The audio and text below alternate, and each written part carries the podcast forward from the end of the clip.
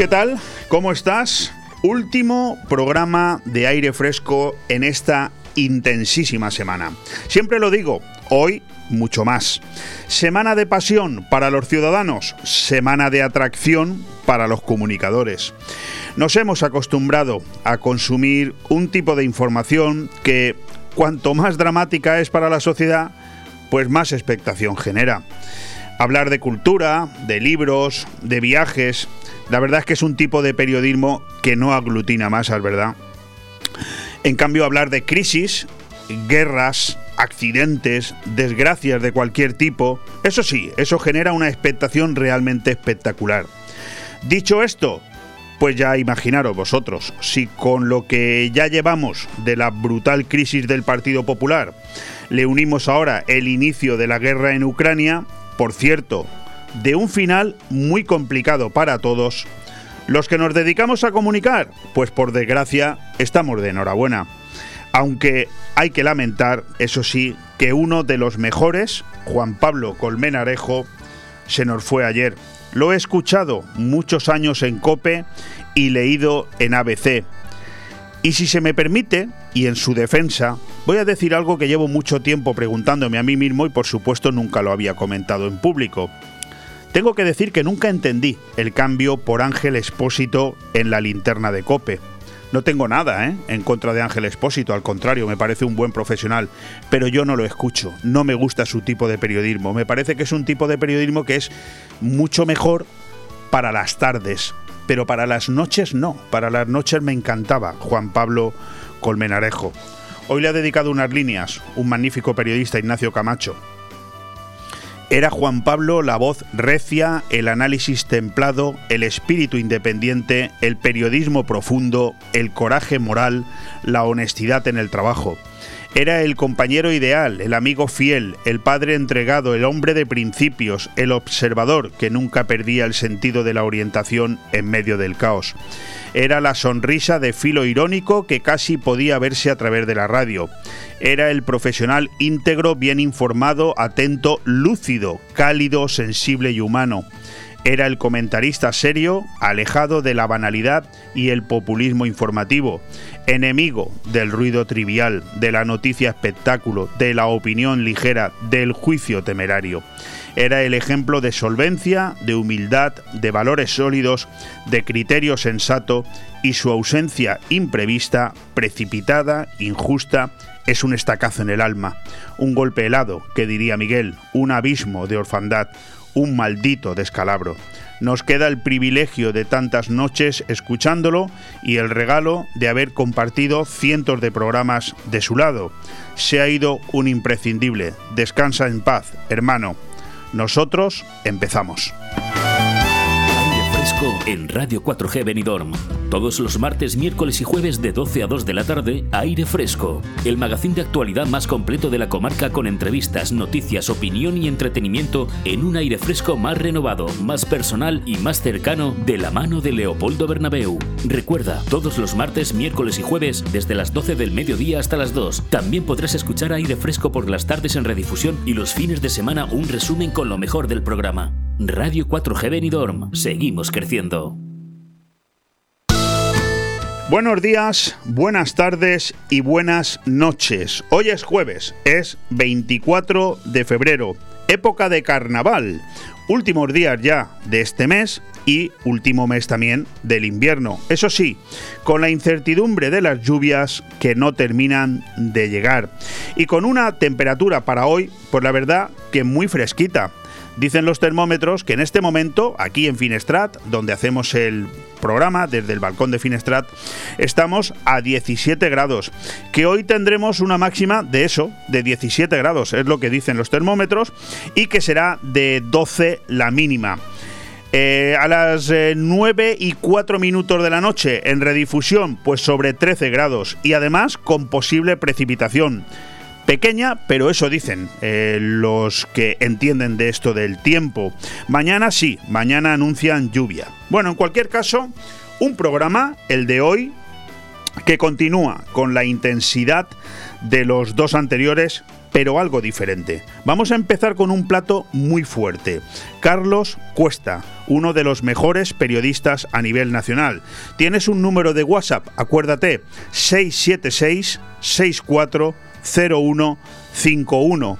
Puedes ahí escribirnos la pregunta que le quieras hacer. Doy las gracias a aquellos que ya nos han enviado las suyas. Repito, 676 640151. Carlos Cuesta, el periodista de carácter nacional, estará con nosotros dentro de unos 10 minutos. Pero, ojo, continuaremos con más, porque el programa de hoy da entrada a tres colaboradores. Pablo Sendra, CryptoTime, Matías Romá y su particular Ciudad, Noche y Día, y Guillermo del Pino con Palabra o Cosa, algunos de ellos que tendrían que haber entrado en días anteriores, pero la semana, informativamente hablando, ha sido tan intensa que no ha dado tiempo.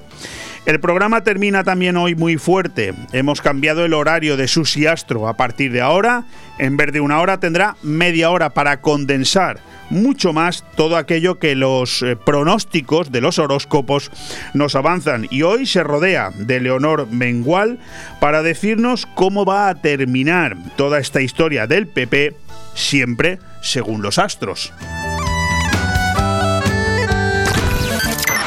Radio 4G Benidorm, tu radio en la Marina Baja. Cariño, ¿te imaginas un lugar para desayunar, comer o cenar en un precioso restaurante italiano y junto al mar? Claro, y elegir un fantástico cóctel al atardecer. Mamá, papá, y comernos un helado riquísimo. Mmm, ¡Qué rico! Para aquellos que lo quieren todo, Pinocchio, un lugar fantástico para disfrutar de buenísima comida italiana, una variedad infinita de cócteles de ensueño y helados artesanos. Pinocchio es más que un restaurante y lo puedes disfrutar entre amigos o en familia. En Playa de Levante, junto al Heartbreak. Pinocchio, el vero gusto italiano. Si usted está pensando en comprar o en vender su vivienda, no lo dude. Inmobiliaria Costa 3. Somos su mejor opción. Afincada en el Albir, somos los mayores especialistas de la comarca en la comercialización de viviendas tanto de obra nueva como de segunda mano. Más información en el 616 66 24 64 y en las webs www.costa3.com y .es. En Clínica Dental La Higuera seguimos ofreciendo los mejores tratamientos personalizados para tu salud y estética dental. Seguimos teniendo la mejor odontología preventiva e infantil, ortodoncia, implantología, estética dental. Seguimos mejorando y por eso lo hacemos desde nuestras nuevas y mejoradas instalaciones en la calle Venus, esquina con Tomás Ortuño de Benidorm y en el teléfono 96688 9858. Clínica Dental La Higuera, tus dentistas de confianza. Es hora de renovar tu cocina, o mejor, renovar los electrodomésticos de tu cocina. Ven a Milar Fotocine Granada y equípala con las mejores marcas en electrodomésticos. Hará tu vida más fácil y además ahorras tiempo y mucho dinero. 50 años dando calidad, precio y servicio. Estamos en Avenida Los Almendros 20 y en calle Garita número 12 de Benidorm, con una hora de parking gratis. Los electrodomésticos de mi cocina, sí, en Milar Fotocine Granada. Aire Fresco. Programa patrocinado por Hotel Don Pancho, Fomento de Construcciones y Contratas, Exterior Plus y Actúa, Servicios y Medio Ambiente. El mundo se ha vuelto loco. No creo que deba extenderme mucho para que cualquiera me entienda. Es más, cada vez extraña menos que cada uno vayamos a lo nuestro, en esta espiral preocupante que es pasar de todo. Es muy malo que algo así suceda cada vez con más claridad. No hay más que mirarse y mirar alrededor. Pero no es menos cierto que es hacia lo que nos conducen. Querer comparar hoy, aprovechando eso de que el Pisuerga pasa por Valladolid, la situación del Partido Popular con la recién iniciada guerra en Ucrania, es como querer comparar una castaña o que se parezca a un huevo. Además, sería de muy mal gusto, pues lo segundo afecta a vidas humanas y lo primero no, al menos de momento. Pero sí me atrevo a decir que ambos conflictos tienen mucho que ver en su raíz, la envidia y el ego. Dos adjetivos letales para cualquier sociedad y cualquier momento de la historia. No hay más que haber estudiado o leído un poco para dar fe de lo que aquí cuento. No hay guerra que no se haya iniciado por alguno de estos dos motivos. La envidia de unos presuntos líderes, que por supuesto no lo son, crecidos en su soberbia, aupados a ese cielo imaginario por culpa de tanto lameculos interesado, que terminan por conducirnos a todos a la más absoluta de las catástrofes. Lo he dicho mil veces y mil veces que no ha servido para nada, pero no me voy a cansar porque estoy armado de razón. La culpa no es de ellos, sino de quienes los elegimos. Ni Pablo Casado ni Vladimir Putin eran así cuando inauguraron su poder. El deterioro tiene distintas velocidades, pero a ambos les ha consumido el mismo cáncer. Lo jodido es que a Putin ya no hay quien le mueva la silla y a Casado se la han movido con una facilidad tan pasmosa que él aún no se lo termina de creer. El ego, esa enfermedad que nos hace creer que somos lo que no somos y que a todos, repito, a todos, nos ha traicionado alguna vez. Eso, el ego, eso es lo que ha hecho que Putin se crea Dios y Casado infalible. A Putin, convertido en el presidente tirano que gobierna una nación corrompida hasta el tuétano, no solo no le queda más remedio que actuar de esta manera para seguir dando la sensación de control y seguridad ante los suyos, sino que además le gusta. A Casado, valedor de Ayuso en su momento, le invadió ese estado de envidia malentendida y peor gestionada al ver que su obra se hacía más importante que él. En el fondo nunca fue así, pero así es como le hacían verla. No saber gestionar eso le ha llevado a su propia tumba, para siempre. A Putin, crecido hasta el éxtasis, descojonado ante las débiles soflamas de un senil Biden y una acomplejada y empequeñecida Unión Europea, además de auspiciado bajo el paraguas chino, nadie le hace sombra. Se hizo con Crimea hace ocho años y ¿qué pasó? Nada, lo mismo que me temo que va a pasar ahora con Ucrania en su totalidad. Lo dicho, el mundo se ha vuelto loco. Y no me refiero a sus líderes, ni a Putin ni a Casado, no, no, me refiero a todos nosotros, a los que les elegimos, a los que hace ya tiempo arrojamos la toalla del interés por cuidar de nuestro valor más preciado, nuestro futuro, dejándolo en manos de estos personajes tan peligrosos. Como siempre digo, disfruten lo votado, en este caso dirigido a los del PP, a los rusos, a los europeos y a los norteamericanos. Cada uno tiene lo que ha elegido.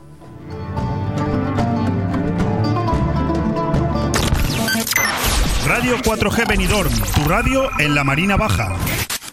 ¿Te gusta llegar a tiempo a tu destino? ¿Volver a casa tan cómodo y seguro como si fueras tú mismo el que conduces? Radio Taxi Benidorm el mejor servicio a tu entera disposición. Descárgate nuestra aplicación Pide Taxi para el móvil y solicita un taxi de la manera más fácil. Visita nuestra web radiotaxibenidorm.com. Radio Taxi Benidorm 96 586 2626. Dona sangre y salva tres vidas en La Lucía. Este jueves 24 de febrero, de 4 y media a 8 y media de la tarde, en el Salón Social El Cider, se realizará una nueva donación de sangre. Si tienes entre 18 y 65 años, tú también puedes ser donante. No hay acción más solidaria que donar sangre. Este jueves 24 de febrero, dona sangre y salva tres vidas en El Cider. Ayuntamiento de la Nucía, FEM Poble, FEM Futur. Solo el Grupo Galera puede, tras 40 años de actividad, ser el de siempre y a la vez renovarse para ofrecer nuevas sensaciones. Porque Galera por Café en Avenida Jaime I de Benidorm no entiende de modas y se renueva con el paso del tiempo. Son nuevas sensaciones en tu galera de siempre. Descúbrelas en grupogalera.com o en Facebook e Instagram. Galera Sport Café, tu punto de encuentro en Avenida Jaime I y en Avenida Benierda.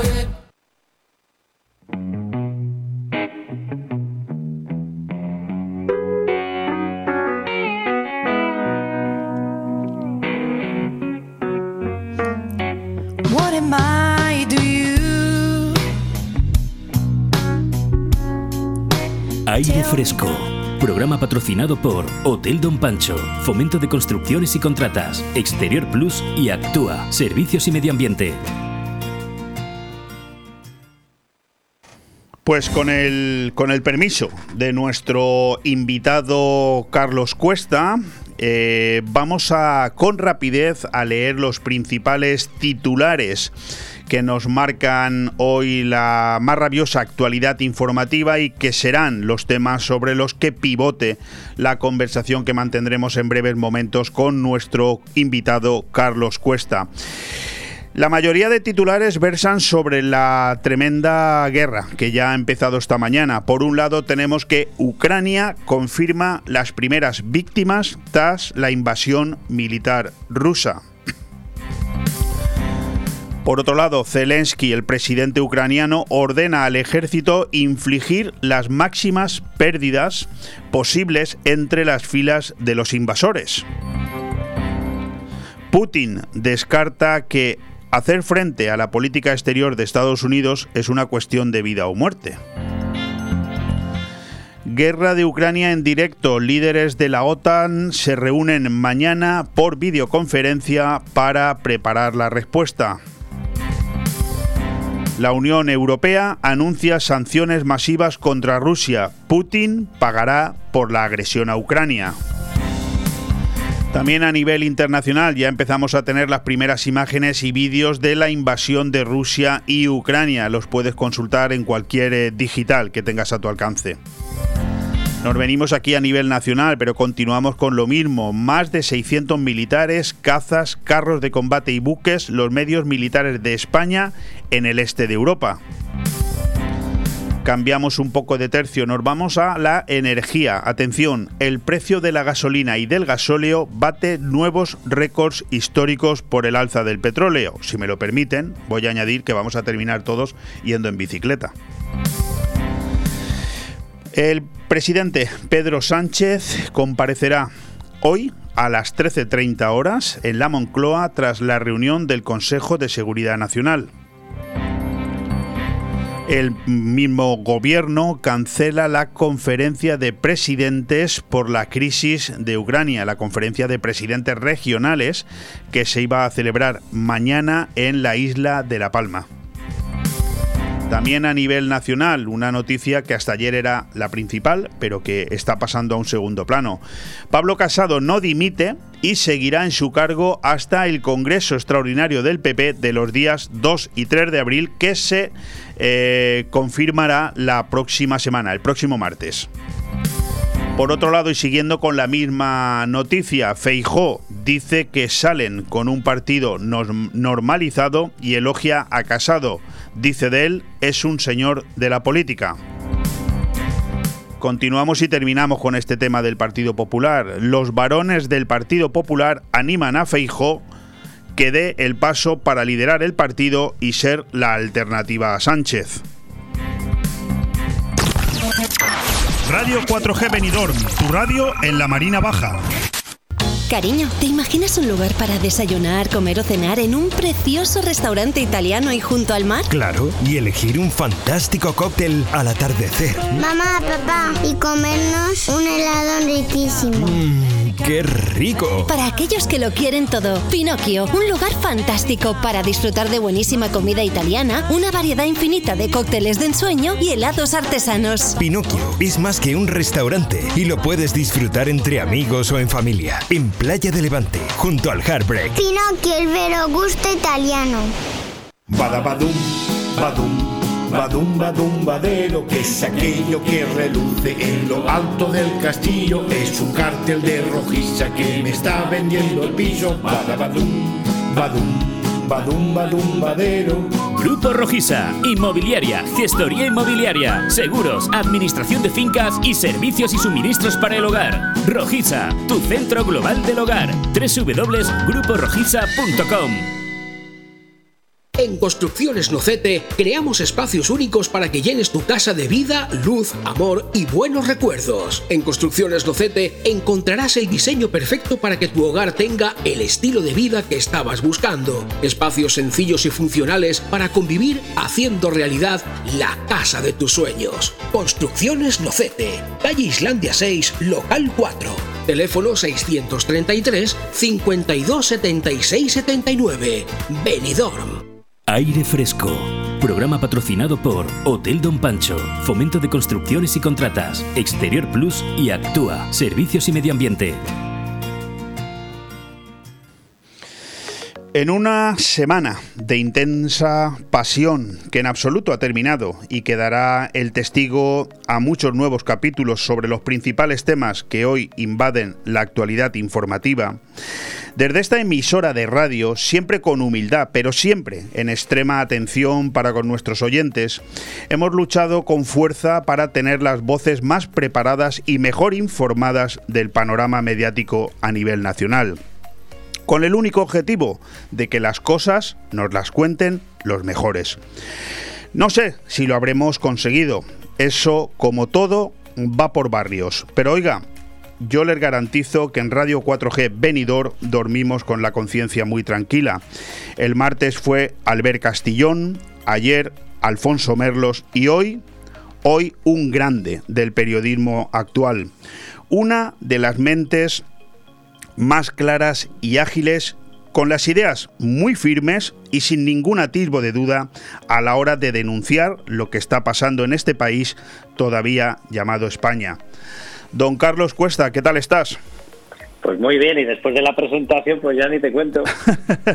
bueno, a un asturiano hay que cuidarlo siempre, pero, pero en tu caso todavía mucho más, porque en mí tienes a un fiel oyente que te sigue pues, prácticamente todos los días y, me sorprende tu agilidad a la hora de, ser capaz de, describir cualquier situación. Yo, el más, a veces he estado convencido, no sé si empezar por ahí la conversación contigo, Carlos, de que en algunas tertulias, y esto como tus otros jefes, entre comillas, no nos van a escuchar, no te preocupes, puedes decir lo que quieras. Pero a veces he estado, a veces cuando te escucho, llego a la conclusión de que te tienes que aburrir. Te tienes que aburrir porque tu forma de explicar las cosas es tan preclara es tan eh, mm, concisa que escuchando a los demás yo digo, este hombre se tiene que aburrir. Bueno, yo, eh, muchísimas gracias, pero vamos, eh, yo sinceramente creo que al final en las tertulias, en cada sitio donde vamos, tenemos una, una misión. Y esa misión es invertir la, la, revolución cultural en la que nos ha metido el, comunismo, que está avanzando en España clarísimamente, donde nos hacen eh, ver que un golpe de Estado en una parte de España es normal, donde nos hacen ver que tener atarras metidos en las instituciones es normal y donde nos hacen ver que tratar eh, distinto a un hombre y a una mujer, dependiendo de quién sea el agresor, es normal. Y al final, oye, nosotros tenemos una misión, acudes a esos sitios con ese objetivo, con el de dar la vuelta a una involución brutal que nos está destrozando como país y nos está destrozando como personas. Y oye, pues si te tienes que, tragar determinadas intervenciones, pues te las tragas, porque tu objetivo es desmontarlas. Y tu objetivo es dejarle claro a la gente que hay, que hay otra forma de pensar y que nadie de los que pensamos en clave liberal conservadora seamos bichos raros, sino todo lo contrario, ¿no? sino que tenemos todo el derecho del mundo a pensar en esa clave y a exigir que España siga por, por una senda de, de verdad de bienestar ¿no? y no esta porquería en la que nos han metido. De hecho, eh, son varios los temas que en principio eh, tengo aquí delante mía y que son los que por supuesto inundan la actualidad, el Partido Popular, la guerra que por desgracia se ha iniciado esta mañana en Ucrania, eh, también esa contrarreforma laboral que tanto, está, tanto daño está haciendo ya te adelanto que en el sector turístico mucho más, y por supuesto Pedro Sánchez, ¿no?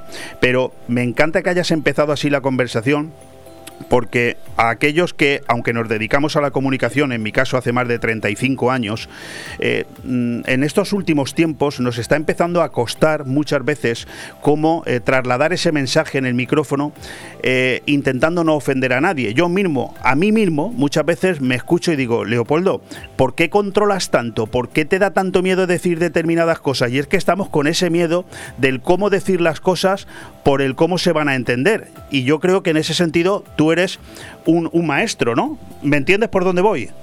Sí, sí, sí, sí. Pues, pues fíjate que yo creo que el primer chip que hay que meter es que eh, si lo que decimos es totalmente lícito, Si lo que decimos es bueno, es bueno para España, es bueno para cualquier persona que quiera vivir tranquilo, en paz, con una seguridad jurídica, con un Estado de Derecho garantizado, no tenemos que pensarnos dos veces lo que decimos, lo tenemos que decir. eso no significa que tengas que decir ninguna barbaridad, pero es que precisamente lo que decimos no son barbaridades, que donde están las barbaridades es en el otro bando, en el otro por supuesto, estoy de acuerdo, estoy totalmente de acuerdo.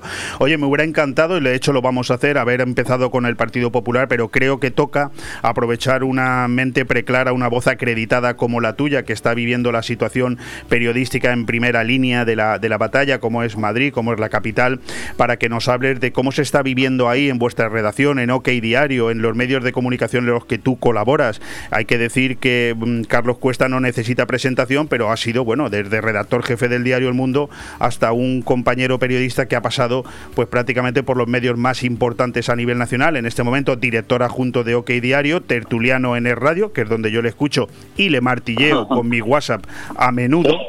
Pero, pero me encantaría que nos dieras tu versión de cuál es, eh, cuál es el escenario al que nos vamos a enfrentar a partir de hoy en, en esto de la guerra de, de, Rusia y Ucrania y que no nos equivoquemos que esto nos afecta a todos. ¿eh?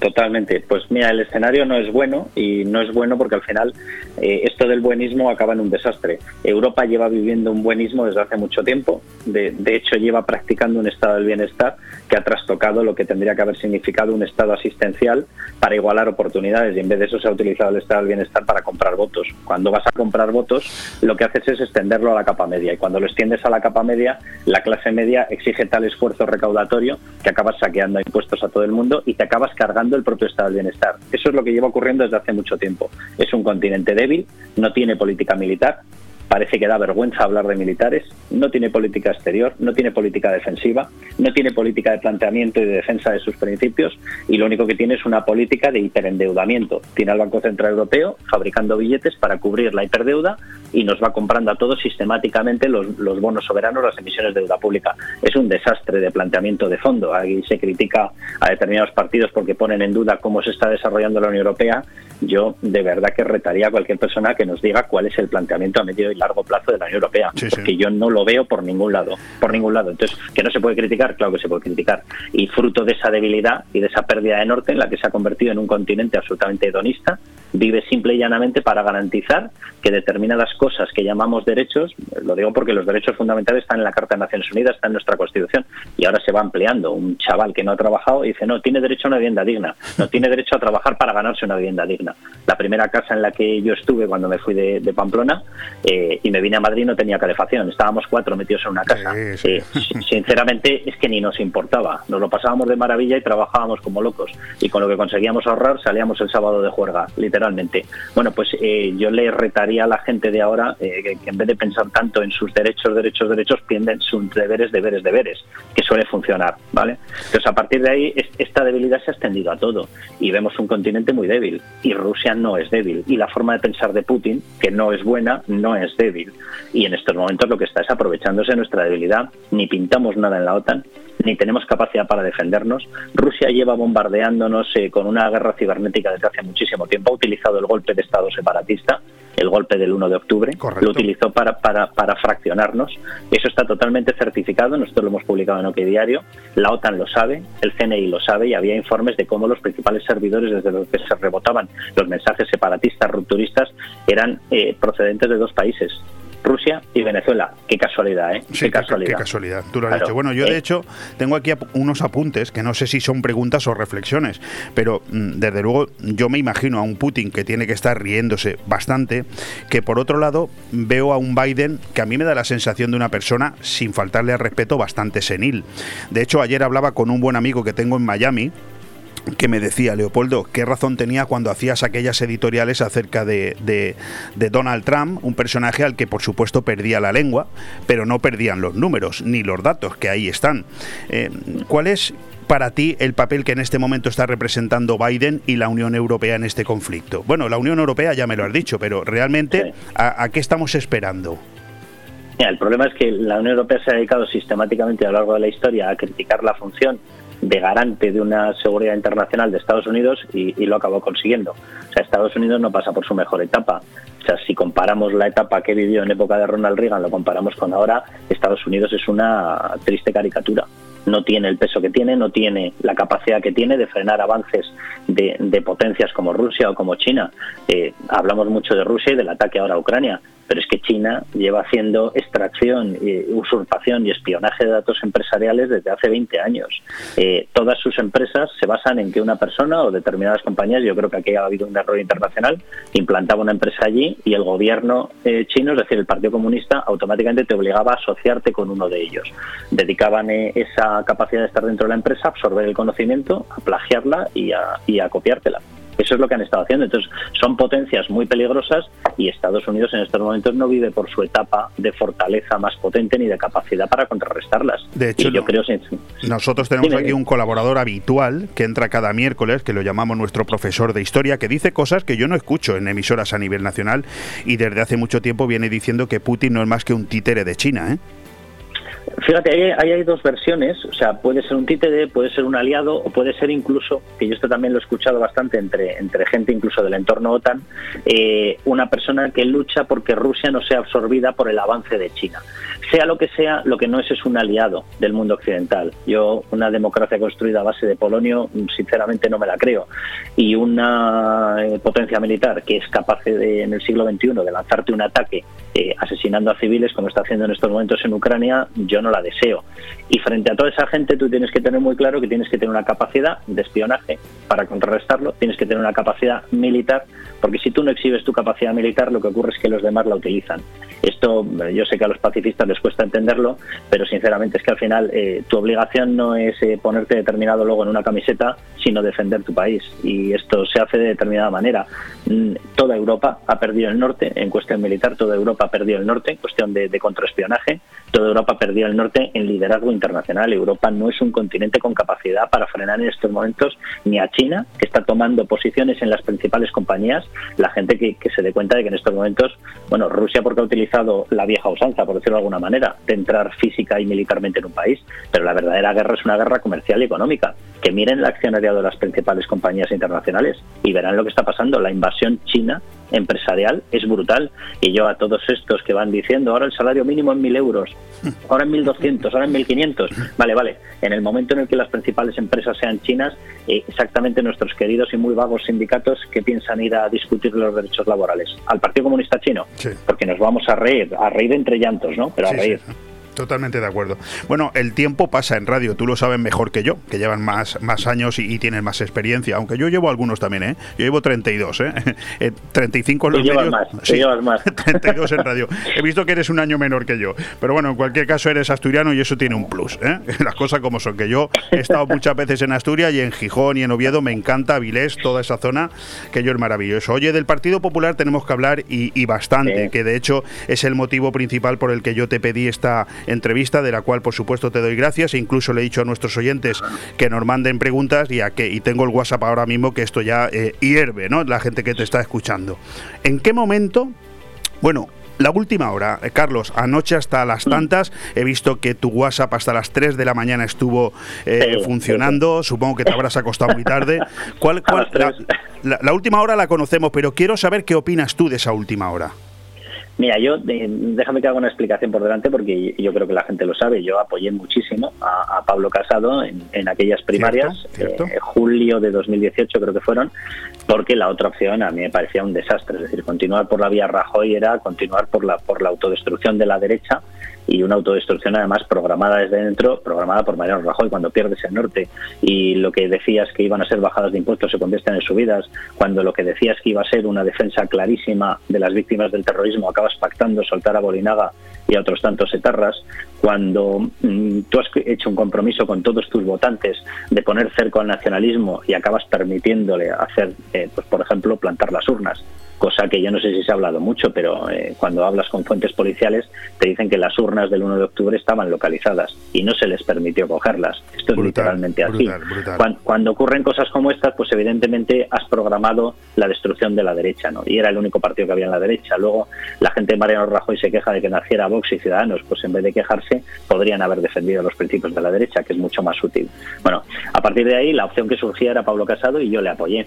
Y yo en estos momentos, la verdad es que, y lo tengo que decir, tengo una frustración tremenda con la figura de Pablo Casado, porque no ha representado aquello para lo cual muchísima gente le respaldamos, y era la revitalización de una derecha liberal en España con planteamientos muy claros de defensa de la unidad de España, de la Constitución, de los principios de la transición, de la lucha contra la revolución cultural que nos ha implantado el comunismo. Había que eliminar todas esas normas ideológicas y hemos acabado viendo cómo el Partido Popular seguía defendiendo la ley de violencia de género. Carlos, déjame que te diga una cosa. Yo he sido concejal en el Ayuntamiento de Benidorm y te puedo garantizar que el vivir el papel de periodista desde fuera y concejal desde dentro, oye, no te pueden imaginar cómo cambian las cosas y cómo te cambia el poder cuando te equivocas y no estás preparado. Yo creo que a Pablo Casado algo de esto le ha pasado. Pablo Casado de hoy no es el del 2018. No, totalmente, totalmente. Y, yo, independientemente de sentimientos personales, pues tienes la obligación de decir lo que está pasando. Y lo que ha ocurrido, y lo digo sinceramente, creo que ha sido un caso de espionaje inadmisible contra Isabel Díaz Ayuso creo que además está ya más que confirmado porque hasta el propio investigador, eh, Julio Gutiérrez, ha salido a la palestra y ha grabado un audio diciendo que efectivamente a él le contactaron para hacer una labor de investigación que consideró ilegal y con interés ilegítimo. Es complicado decirlo más claro. Esa función de espionaje tenía un propósito y era vestir como corrupción lo que no es corrupción.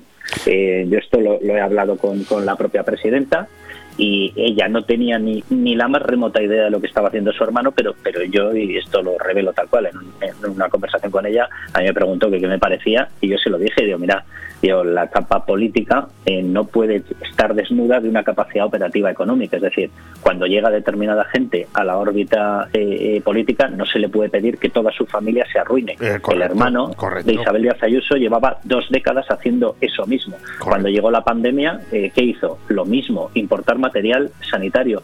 De veras hay que pedir, para que un político llegue a política, hay que pedir que todos sus familiares se vayan al paro, que todos los hijos de cualquier amigo, etcétera, tienen que salir de los colegios porque no se les pueden pagar. y entonces, ¿a qué gente vamos a tener en política? A Echeniques, a Irenes Monteros, a Ritas Maestres, a Pablo Iglesias, a Rafa Mayorales, ¿verdad? Yo, sinceramente, el papel que pienso eh, para la política no es ese.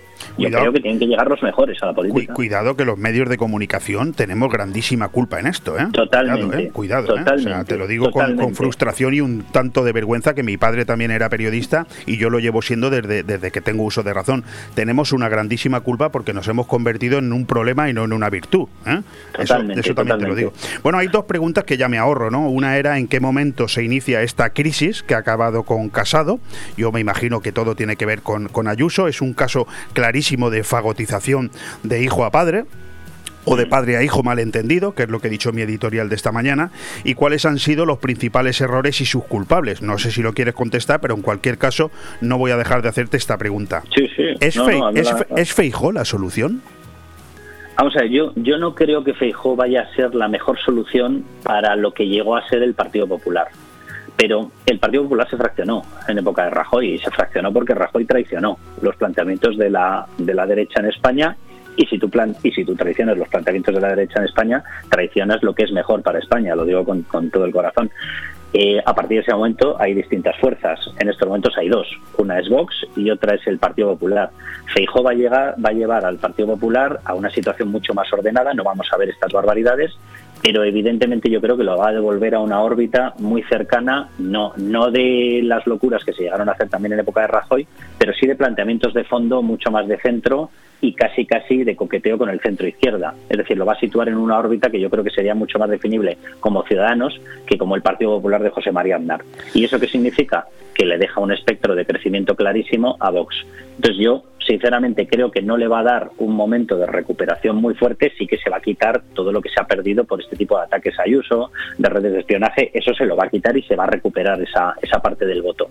Pero yo no creo que el Partido Popular, y lo digo literalmente, pueda frenar el sorpaso estructural que se está produciendo en favor de Vox. No lo creo. Yo, yo la verdad es que ayer leí a Sostres, esta mañana he leído a Girauta, aquí hablamos mucho en esta emisora de radio con Clara Lago, de Hablamos Español, eh, la entrevistamos muy a menudo, me he leído el libro de Cayetana Álvarez de Toledo hace un par de meses. No estoy contento con ella, ¿eh? le he pedido una entrevista y ni siquiera me ha contestado. Tú, por ejemplo, en este caso eres un señor.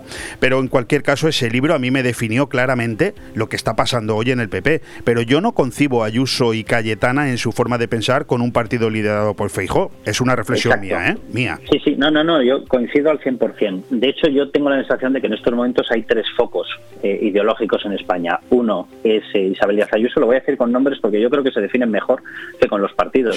El otro va a ser Feijó, el otro es Santiago Abascal. Entonces son tres focos eh, de desarrollo ideológico distintos y coincido plenamente contigo, veo más compatible Santiago Abascal con Isabel Díaz Ayuso que Isabel Díaz Ayuso con Feijó. No porque vayan a chocar, es decir, yo no veo que se vayan a producir ataques como los que hemos visto que han sido lamentables de, Pablo Casado y Génova contra Isabel Díaz Ayuso. Eh, Núñez Feijó no es así, no es así, pero no va a tener el, el, potencial de acercamiento, yo creo, que puede tener el ocupar una derecha mm, conservadora más clásica, como podría ser el Partido Conservador Británico, etcétera, que es lo que representa Vox. Eh, no sé si repetirlo, lo digo para esta gente que les tacha de fascistas, de no sé qué, de verdad aunque solamente sea por respeto al, daño que ha producido el fascismo, que no minusvaloren a esas víctimas eh, diciendo barbaridades que solamente persigan el fin político de intentar manchar a Vox. O sea, Vox es el partido conservador de toda la vida, de toda la vida, y por eso en Europa está dentro del grupo conservador. tuve oportunidad de, tener aquí a Santiago Abascal sentado conmigo, aquí, porque su mujer es de San Vicente. Hace, le entrevisté el 23 de junio del 17, un mes antes justo de fallecer su padre. Lo tuve conmigo, ¿eh? Hoy ya es difícil hablar con él, y más desde una emisora de, ciudad, ¿no? Pero, pero la verdad es que la entrevista luego te la mandaré y la verás y ya decía cosas que hoy se cumplen. De hecho, yo creo que Abascal está encantado de que Feijó sea el nuevo líder del PP, ¿eh? Encantado, ¿eh? Mira, yo las conversaciones que mantengo con Santiago Abascal, eh, fíjate que, que está muy preocupado por la deriva del Partido Popular y por el deterioro, porque el principal objetivo suyo es, y esto no sé si la gente se lo creerá, pero él lo ha dicho 500 veces, el principal objetivo suyo es expulsar al, al socialcomunismo, efectivamente. Y, él sabe perfectamente que o el Partido Popular recupera velocidad de crucero y recupera altura de vuelo, o va a ser prácticamente imposible sumar. Y con Pablo Casado se estaba convirtiendo en imposible sumar para echar a Pedro Sánchez. Santiago Abascal, eh, yo creo que comparte ahí una, una forma de ser con Isabel Díaz Ayuso y es que son buenas personas.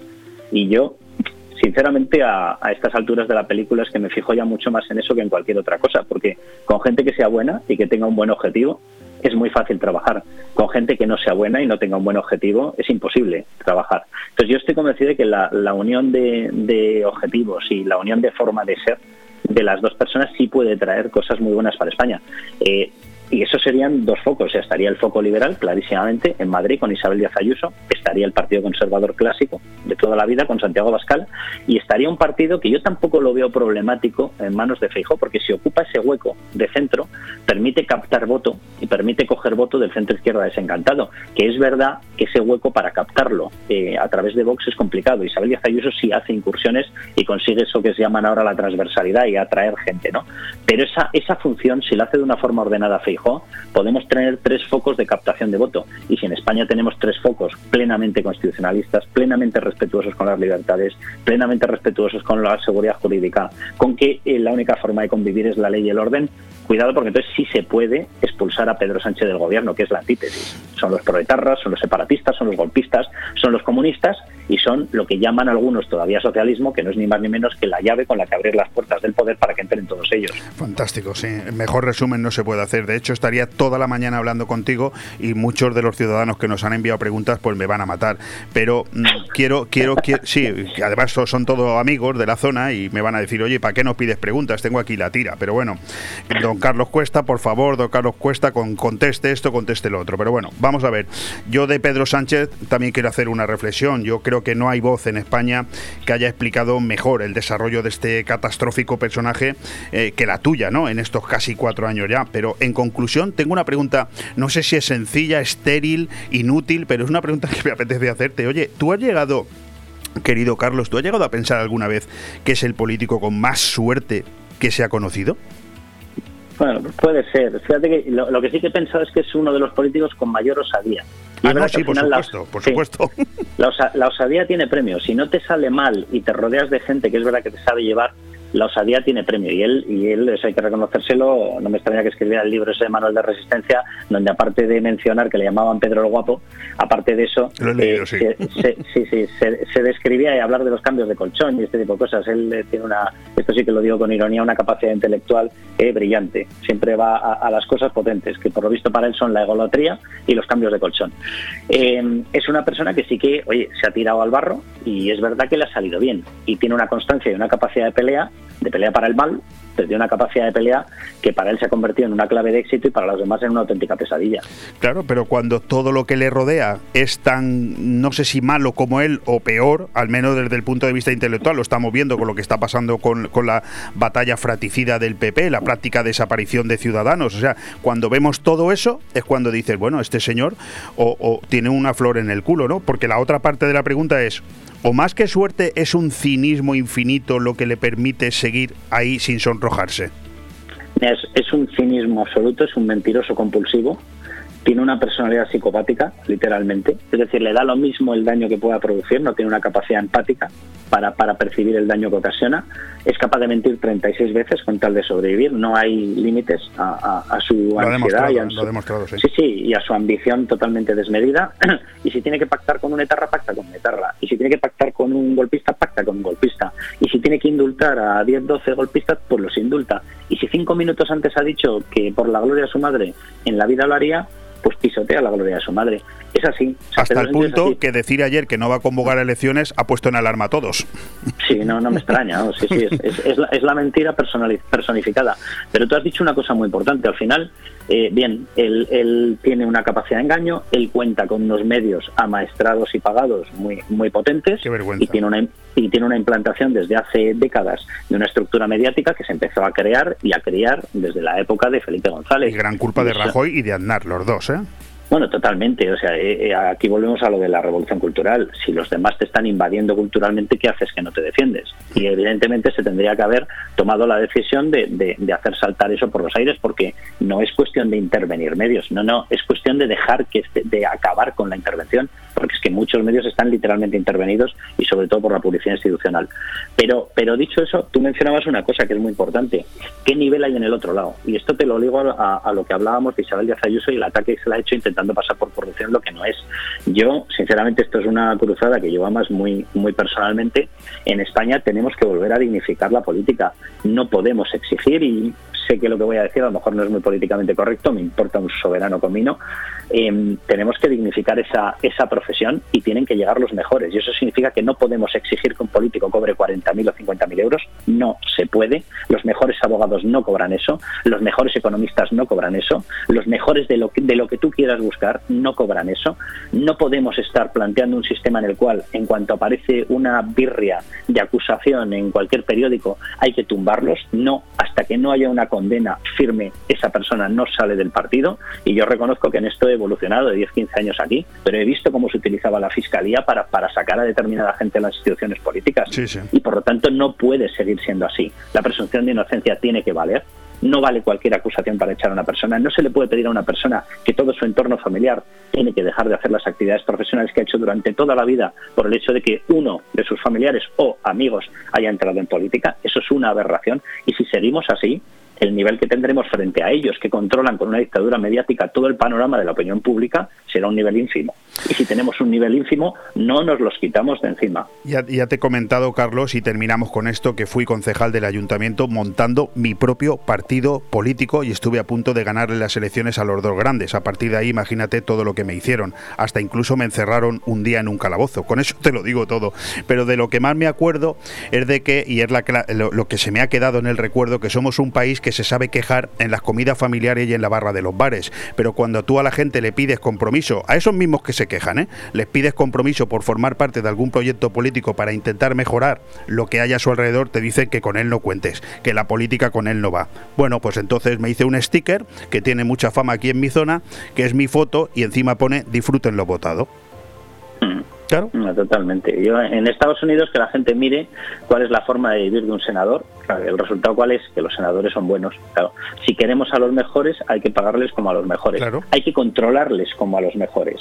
Controlarles. Pero lo que no podemos pedir es que una persona, porque entre en política, tenga que sacar a los niños del colegio, tenga que vender su casa. Bueno, pues entonces, evidentemente, no llegará a nadie más que quien no, quien no tiene casa, quien no tiene currículum, quien no tiene empresa. Genial. Y yo simplemente le diría una cosa a la gente que nos está escuchando. Cuando se les rompe la bici, ¿eh? sale un pedal, ¿vale? Por ahí volando, ¿a dónde lo llevan? A un taller, ¿verdad? Y, y miran, ¿vale? Y se aseguran de que sea un taller, buen taller, ¿vale? Pues estamos entregando auténticos ineptos la política de pensiones, la educativa, el sistema fiscal, la deuda pública, la defensa de la nación, la gestión de los ejércitos, auténticos ineptos. Es decir, tenemos más cuidado cuando llevamos una bici a arreglar que cuando entregamos nuestro país.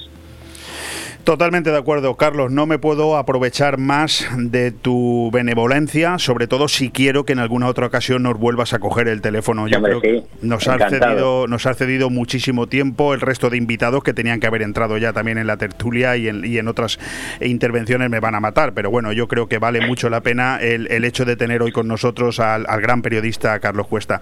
Te quiero agradecer esta intervención, que nos hayas atendido, eh, darte las gracias y por supuesto eh, un fiel eh, escuchante que lo va a seguir haciendo. Un fuerte abrazo, Carlos. Un abrazo enorme a todos. Hasta ahora.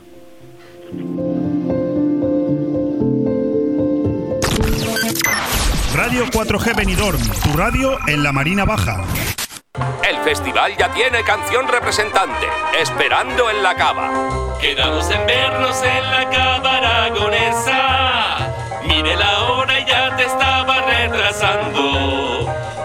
No tengas prisa, ven tranquila. Que yo voy picando, yo voy picando, yo voy picando. La Cava Aragonesa, más de cuatro décadas siendo una referencia gastronómica en el corazón de Benidorm. La Cava Aragonesa, una institución en la ciudad gracias a ti. Vive la fiesta de carnaval en Finestrat. El sábado 26 de febrero arrancamos a las 3 de la tarde con talleres infantiles de maquillaje y máscaras en el Centro Juvenil Finestrat. Y a las 5 y media, gran desfile desde la Plaza de la Unión Europea. A continuación, merienda infantil con disco móvil en la Sala Joven. Precio 5 euros. Y por la noche, baile de carnaval a partir de las 23 horas. Vivo el Carnestoltes a Finestrat. Organiza Jampuga Comisión de Festes. Colabora Ayuntamiento de Finestrat. Porque en Finestrat lo tienes todo.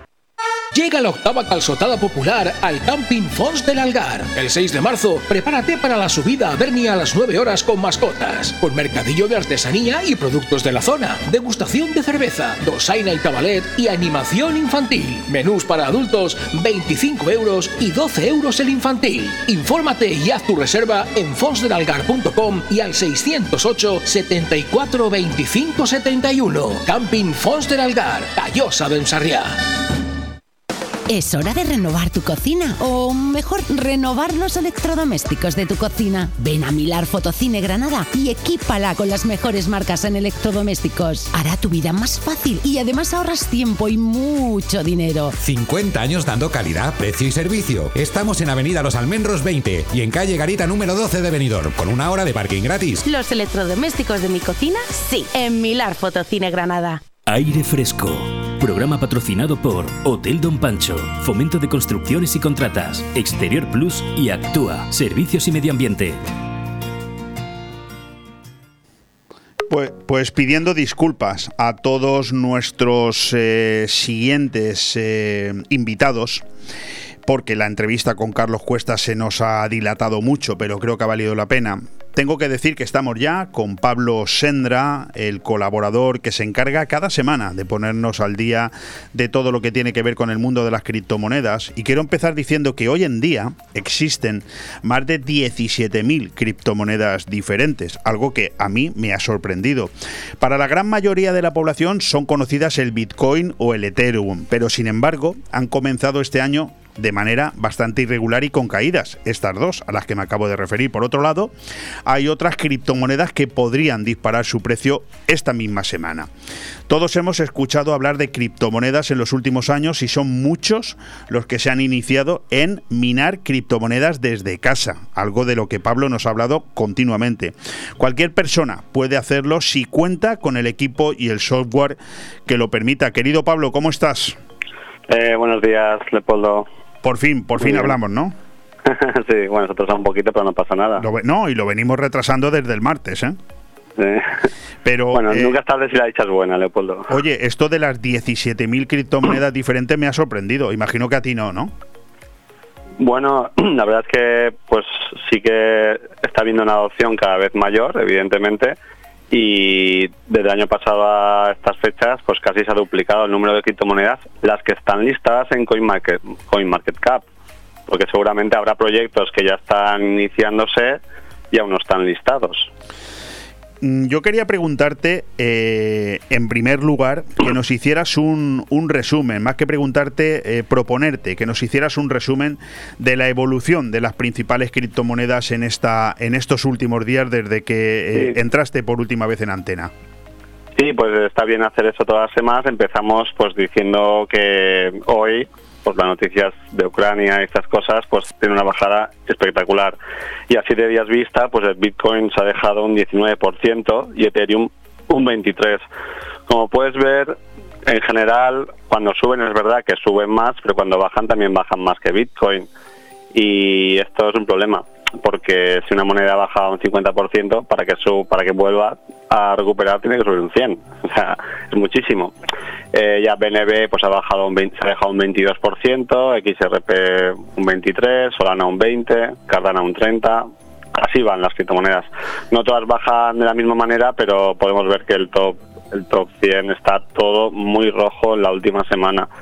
Pero como tú bien decías, siempre hay monedas un poco más nuevas que tienen otros desarrollos y que, claro, por el efecto de las ganancias decrecientes, es más fácil que suba algo que está empezando, que tiene poca capitalización, que, que no el resto.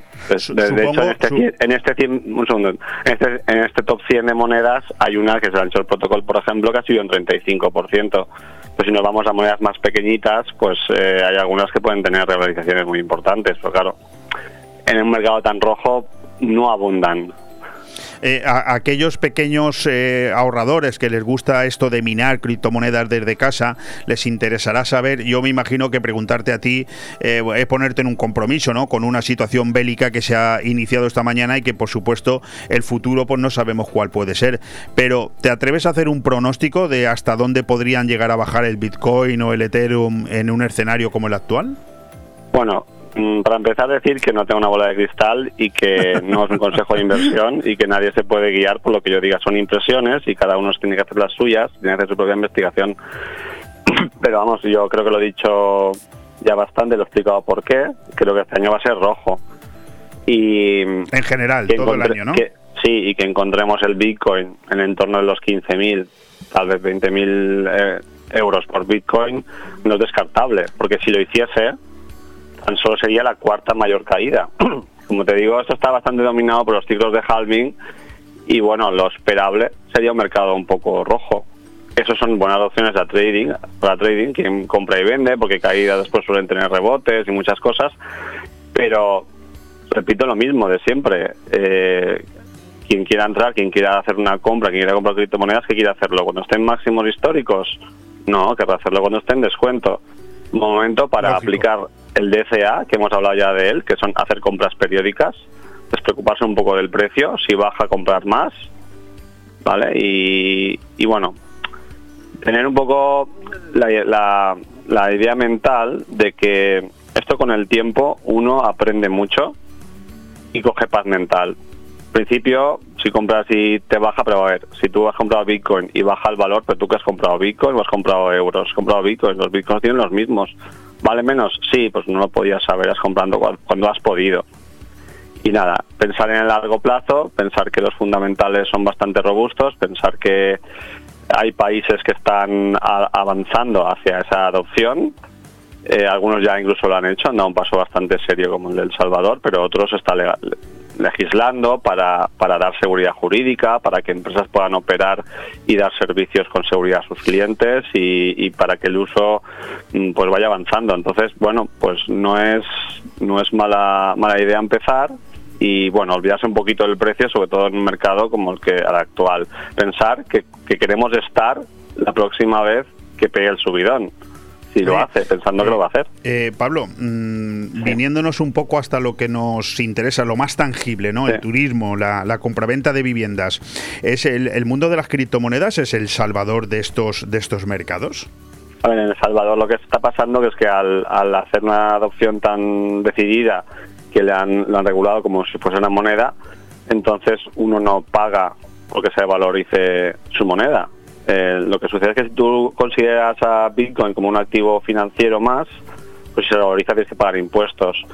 Pero si lo tomas como una moneda, pues no. Y, hay otra serie de ventajas importantes, por lo cual en El Salvador ahora mismo se está creando pues una comunidad de gente pues que quiere ir a verlo físicamente, quiere ver un país en el cual puede pagar un café con sus criptomonedas, quiere ir a conocer personas, a que le den charlas, a aprender mucho y, y la verdad que dentro de la comunidad Bitcoin, gente que está hace bastante tiempo, pues ya hay muchos que han ido a visitarlo, Sí, sí, sí, otros que están curioso. pensándose en comprar propiedades porque allí son económicas.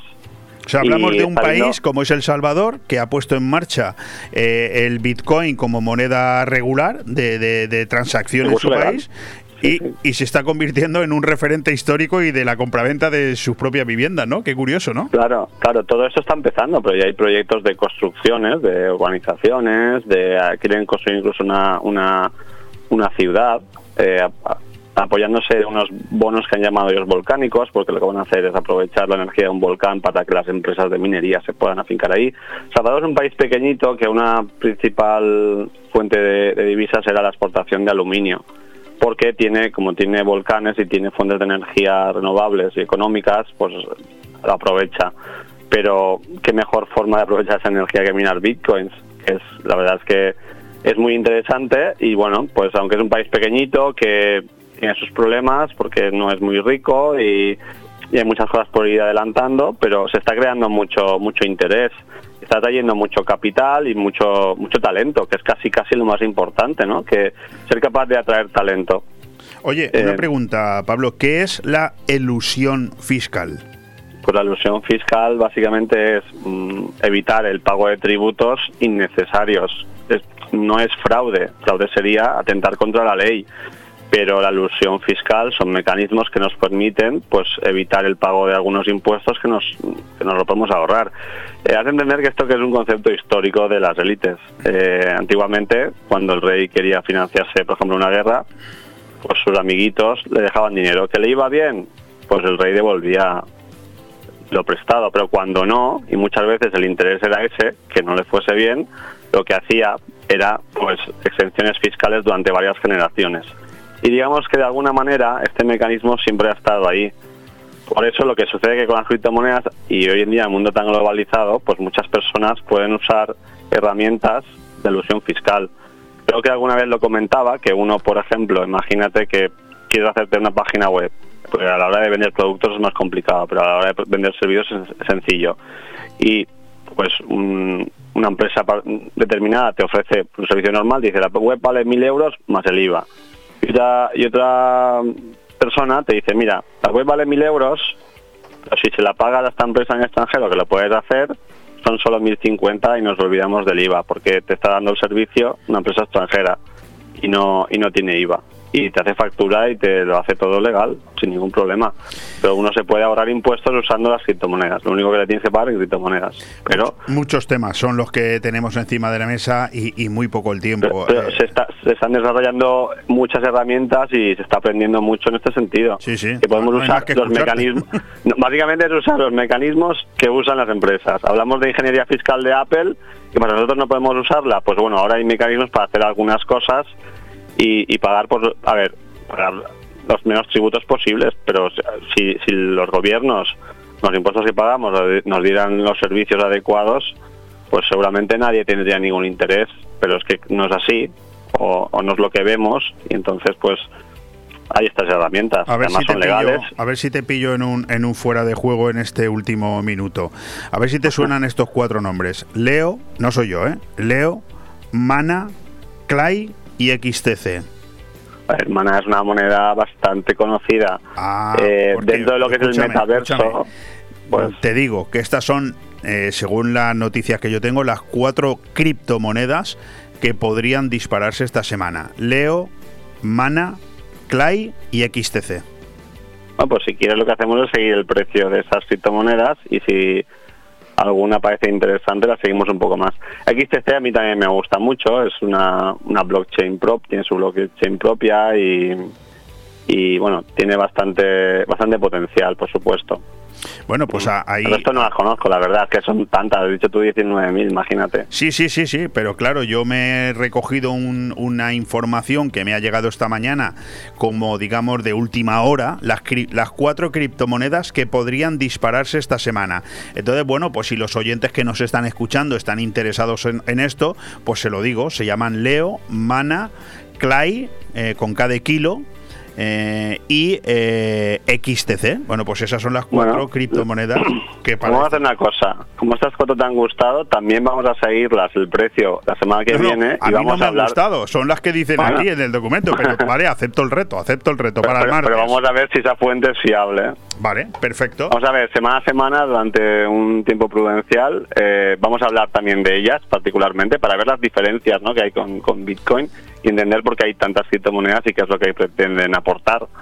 Me parece muy bien. Pues esto eh, ya tienes deberes para el próximo martes, donde nos eh, eh, reclutaremos algunos minutos más para poder hablar del mundo de las criptomonedas con Pablo Sendra aquí en Crypto Time. Será el martes a partir de la 1 y 40 más o menos del mediodía, las 10 y 40 de la noche, y trataremos la evolución de estas cuatro monedas que según el informe que tengo yo aquí delante dicen que son las que más van a subir esta semana. Lo comprobaremos. ¿Te parece bien? Muy bien, perfecto. Pablo, un fuerte abrazo, No. muchísimas gracias y estamos en contacto. Muy bien, un abrazo. Hasta ahora.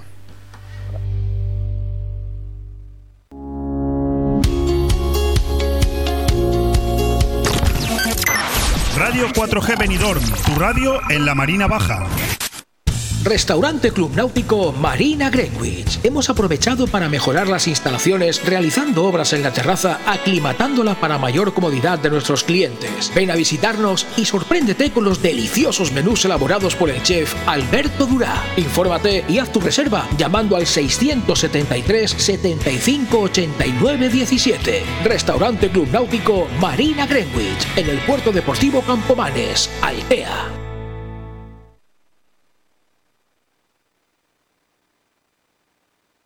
Compartido. La nueva exposición de Anne-Marie llega al Museo de Finestrat. Una selección de obras en cerámica y pinturas al óleo inspiradas en la naturaleza que vive y siente su autora. Un reflejo de su principal inspiración, transmitir emociones a través de la pintura y compartirlas con el público. Hasta el 28 de febrero en el Museo de Finestrat, los miércoles de 4 a 8 de la tarde, jueves y viernes de 10 a 2 y de 4 a 9, y sábado y domingo de 10 a 2. Exposición compartido en el Museo de Finestrat, porque en Finestrat lo tienes todo. Porque son momentos para compartir, comparte felicidad. Chocolates Marcos Tonda. Comparte con tus clientes, empleados, con la familia y amigos sus exquisitos chocolates tradicionales y gourmets o los nuevos lotes combinados con productos tradicionales. En Villajoyosa, partida Torres junto Rotonda del Puerto y en el centro de Benidorm, calle Alameda Blue, espacio gourmet Marcos Tonda. El prestigio de una marca garantiza la calidad. Chocolates Marcos Tonda. Momentos para compartir. No dejen de visitar la nueva tienda de chocolates Marcos Tonda en el centro comercial La De Finestrat. Madurez, tradición, tendencia y modernidad. Hablamos del restaurante Juan Abril, la cocina española de siempre. Restaurante Juan Abril. Arroz seco, meloso, caldoso, de pescado, de carne, con verdura, con bogavante, caldero de pescado, las mejores carnes y sus guisados caseros de toda la vida. En Altea, Passeig del Mediterráneo 14. Reservas al 96 584 37 22, porque nuestra casa es su casa. Aire Fresco. Programa patrocinado por Hotel Don Pancho, Fomento de Construcciones y Contratas, Exterior Plus y Actúa, Servicios y Medio Ambiente.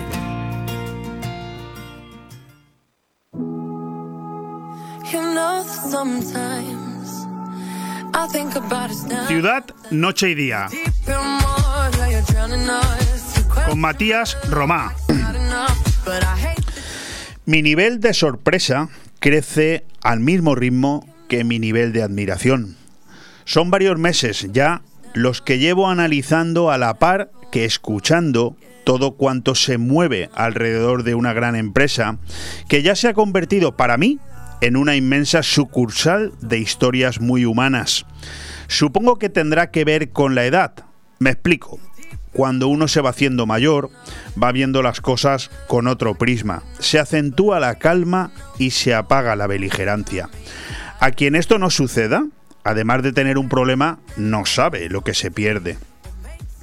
Ese grupo de más de 100 personas que cada día desde antes de que salga el sol están prestos y dispuestos para salir a las calles, para mantenerlas limpias, pulcras, aseadas, todo con el único objetivo de que cuando los demás nos levantemos, todo esté en orden, no dejan de sorprenderme. Y no es por lo que acabo de decir, que va, que va, en absoluto es por todo cuanto rodea su labor las 24 horas del día, los 365 días del año. Empiezas a descubrir cosas que hacen que dos sensaciones diferentes se entremezclen a la vez. Por un lado, la honradez y la paciencia de estos currantes y por otro, la inmoralidad de una ciudadanía que en demasiadas ocasiones actúa de una manera incomprensible. Somos los ciudadanos los primeros en poner el grito en el cielo al más mínimo detalle sobre algo que, en relación con la limpieza, no nos gusta. Y somos los mismos que luego arrojamos en seres sin avisar, o pretendemos que esta empresa haga las funciones de una mudanza, o no recogemos la mierda del perro, arrojamos papeles, chicles y colillas sin más miramiento, o incluso, como no somos de venidor, aunque trabajamos aquí, hacemos cualquier artimaña para complicar o menospreciar el trabajo de este gran colectivo. Un grupo de personas que en muchos casos se levanta a las cuatro y media de la mañana o se va a dormir a esa hora. Merece, en mi criterio, y cuanto menos, algo más de respeto. Sé que me dirijo a una minoría y sé que ellos saben a lo que me refiero pero toca decir las cosas como son y poner a cada uno en el lugar que le corresponde. Ahora me explicaré todavía con más claridad. Tenemos ya con nosotros al encargado general del servicio de FCC Medio Ambiente aquí en Benidorm. Querido Matías Romá, ¿qué tal estás? Hola, buenas tardes, muy bien. Encantado de estar aquí con vosotros. Supongo que no te habré metido en ningún lío diciendo lo que he dicho, pero casi estoy convencido porque empiezo a conocerte que algo de razón tengo, ¿verdad? Bueno, no, eh, todo lo que, que desarrollas en tu primera intervención, pues para nosotros es es el día a día, ¿no? Y antes eh, pasábamos un poco desapercibidos o éramos eh, los últimos en enterarnos de, muchas cosas o, de, cuando hay eh, circunstancias que, que afean la ciudad, pues es culpa del barrendero, culpa de fomento y, no nos paramos a analizar qué problema hay, ¿no? Porque hay que decir que vosotros desde vosotros sois una empresa que ha madrugado siempre mucho, siempre. El, ejemplo lo eres tú, ¿no? Por ejemplo, yo sé que tú a las 6 de la mañana estás todos los días en tu puesto de trabajo, pero hay que hoy, eh, digamos, eh, valorar la, el sacrificio de muchas de esas personas que desde que llegó esto del COVID que gracias a Dios empieza a desaparecer, pero son dos años ya, vosotros habéis tenido que hacer malabarismos, es decir, habéis tenido que separar a los grupos mucho más entre sí mismos, hacerlos compactos, estancos y sobre todo, eh, bueno, que, fueran eh, más separados en el tiempo. Eso ha ocasionado, lo digo porque me he enterado, Matías, y me gustaría que tú me lo confirmaras, eso ha ocasionado que gente que además trabaja en FCC, pero que no vive en Benidorm, eh, algunos se tienen que levantar a las cuatro y media de la mañana para ponerse a, a, trabajar a la hora que debe de empezar, ¿verdad? Claro, claro, hay compañeros que en distintos turnos, porque digamos que con la pandemia lo que hicimos fue hacer grupos estancos para intentar reducir el impacto en, en, en el colectivo, entonces reducimos en 10, 12 personas en cada grupo de horario, franja horaria, y, y en, entonces unos empiezan a las seis, unos compañeros empiezan a las seis y media, otros compañeros empiezan a las siete, para que tengamos una separación entre grupos, igual que el turno de tarde y el, los turnos de noche, entre las once y las doce de la noche. Entonces, al separar todos los grupos, nos asegurábamos que si había un contagio en un grupo estanco, pues eh, eh, solamente iba a estar en ese grupo afectado e intentamos que, que, fuera lo mínimo posible para que afectara a los menos trabajadores posibles. Pero tenéis que tener un grupo de personas que, déjame que me meta donde no me llaman, pero que mm, psicológicamente tienen que ser muy fuertes, ¿no? Porque yo me dedico al periodismo, yo soy una persona que me levanto todos los días en torno a las 7 de la mañana, más o menos, y, y hay días que digo, uff, venga, a la faena, y me pongo, y al final estoy hablando de que me siento delante de un ordenador con un bolígrafo y un papel a preparar mi programa, a hacer llamadas de teléfono y tal, pero yo me pongo en la piel de ese señor, esa señora, que se levanta a 50, 60 kilómetros de su puesto de trabajo a las cuatro y media de la mañana para saber que le espera hora, una horita de, coche para llegar y luego ponerse el mono y salir a limpiar las calles, vamos, lo último, lo último que merece esa persona es que, que encima no se le tenga un respeto, ¿no? Sí, sí, es, completamente acertada la apreciación porque además eh, nosotros tenemos un compañero que vive en Alicante, otro que vive en Campello, otro que vive en Sella, otro que vive en Relleu, otro en Orcheta, o sea que no todo el, todo el personal, que la mayoría vive en Benidorm, no todo el personal reside en Benidorm, entonces hay gente que lleva ya muchos años, se intenta compaginar con el compañero eh, un horario que, a la persona se, le facilite también para, para su buen hacer en su, en su trabajo y, su planificación personal no le afecte y, la verdad es que los horarios son muy estrictos, muy rígidos y la hora del inicio en la empresa privada es sagrado y pues lo intentamos cumplir a rajatabla. Entonces sí que hay gente que madruga muchísimo. También es cierto que a las 6 de la mañana empezar, pues sobre la una y cuarto, una y media está terminando su jornada, pero es que lleva en la calle como aquel que dice, pues desde las seis. Está, está, muerto a la una y media del mediodía. Se levanta a, las cuatro de la mañana. Es que esa persona que está regresando al cuartelillo, o imagínate el que está toda la noche con viento, lluvia, que, hay que pasar el invierno, que es muy largo, cuando llega al cuartelillo a las 8 de la mañana, vienen arrastrando los pies, pero por una circunstancia que ahora empieza a comprenderse, ¿no? A veces lo ves eh, volviendo al cuartelillo que haremos que vengan haciendo palmas, que es imposible, porque al final somos personas y el trabajador tiene un cansancio eh, físico y mental eh, al final de la jornada, por supuesto. Bueno, también quiero que sepas, Matías, eh, que a partir de hoy, si ya no me quieres coger el teléfono, lo entenderé, pero me empiezo a meter en, me empiezo a meter en, tu empresa y empiezo a averiguar cosas y hago preguntas y, yo sabes cómo soy y me gusta traerlo todo aquí al, micrófono.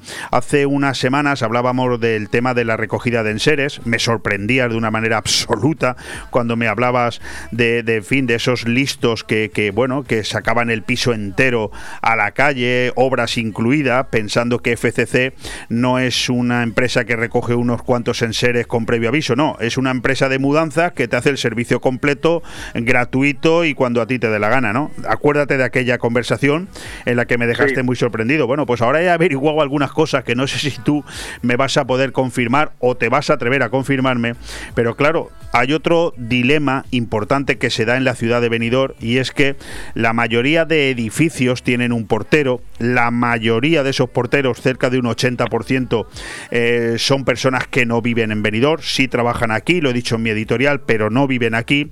Y que son los primeros que, digamos, no facilitan la labor de FCC. Me explico, son los primeros que se encargan de que los enseres de los vecinos de ese mismo edificio, que por supuesto alguna propinita le darán, pues es el primero que facilita que esos enseres salgan a la calle en un momento que no es el adecuado. Incluso la limpieza de sus propios portales terminan arrojando esas, esas basuras a los, a, los, a, los exteriores, a la zona pública.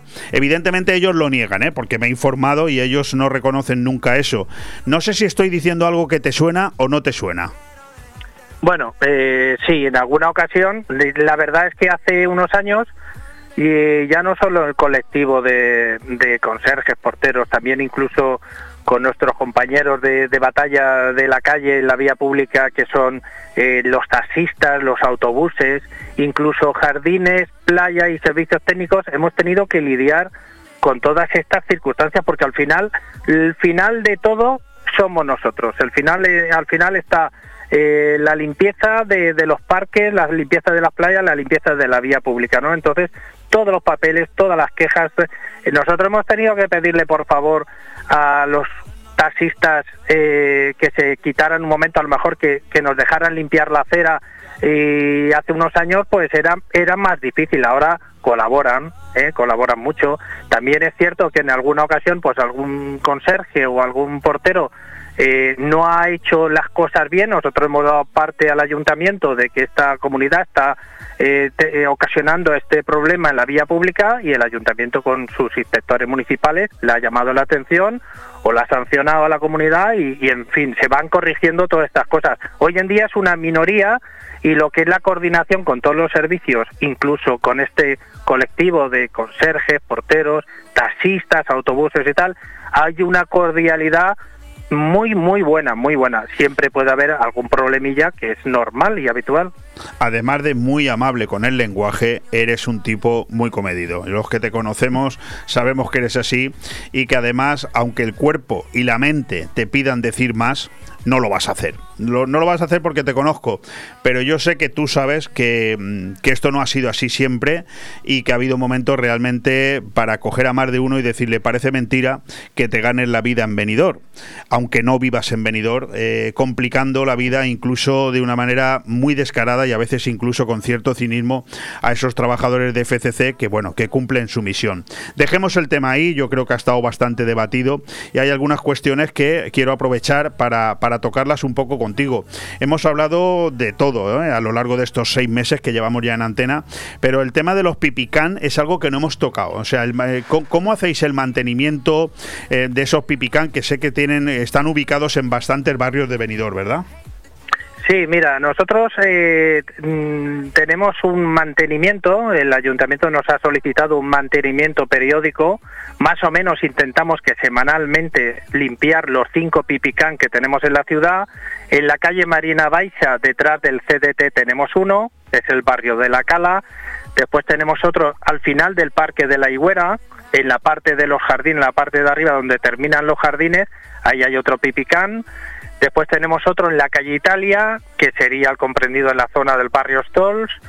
Tenemos otro ubicado en nuevo, que ha, ha sido inaugurado muy recientemente, que está en la avenida Almirante Verdán lo- eh, junto a los campos del Rincón de Lois. Todos ellos, nosotros periódicamente intentamos eh, semanalmente, máximo 10 días, intentar mantenerlos y aparte de cuando vamos a limpiar, les damos un tratamiento con un producto adecuado para que no, no produzca ningún, vamos, ninguna intoxicación a ningún animalito para que, que, que tengan eh, el, lo que es el pipicán, el recinto en condiciones, ¿no?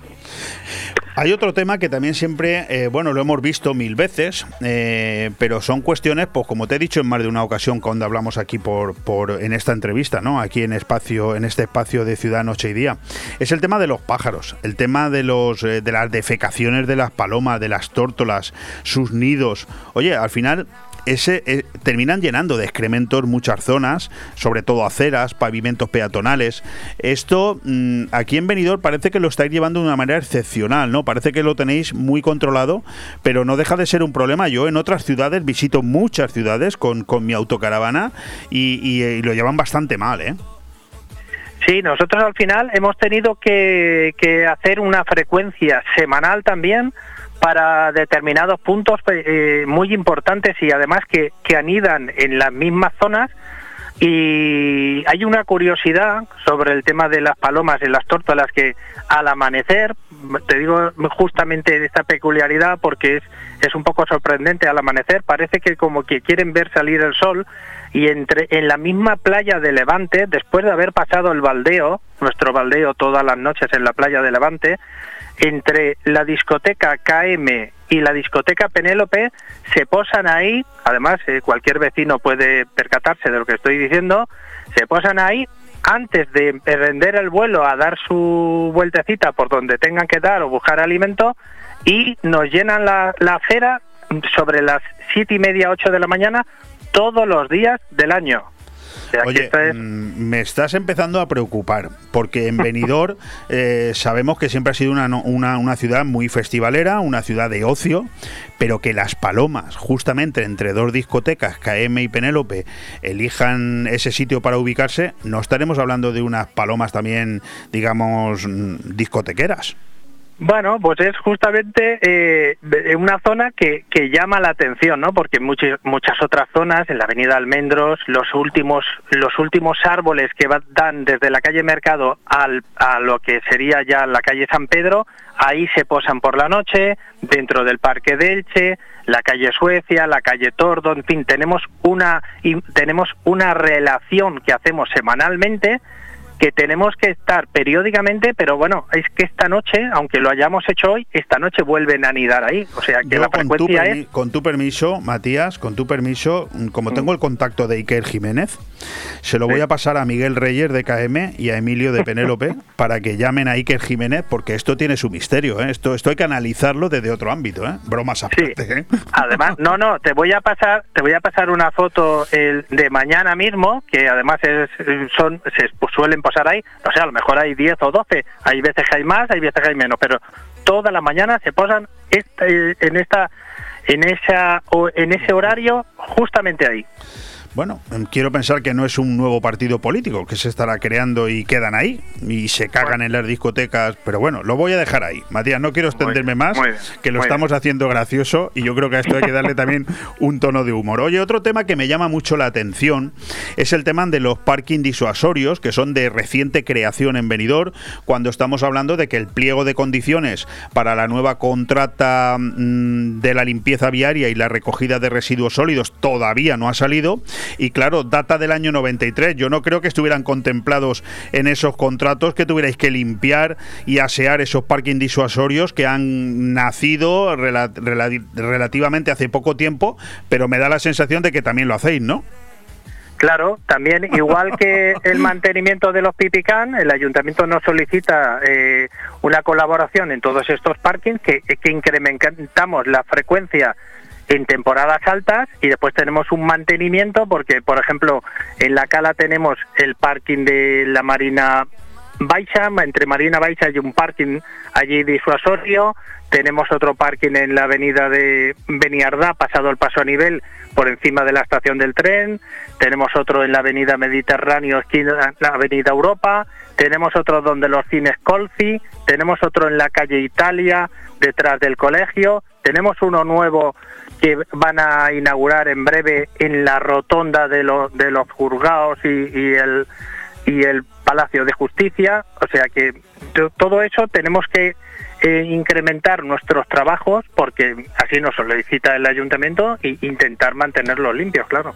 Al igual que los contenedores, las papeleras, eh, los pedales, las tapas, es decir, toda una serie de mm, situaciones que se dan a lo largo y ancho de una gran ciudad como el Benidorm y que en principio en el subconsciente del, del ciudadano no están contempladas, como que es algo que lo tengáis que limpiar, pero que también lo limpiáis, porque en el caso de que no lo hicierais seguro que alguien os lo reclamaba.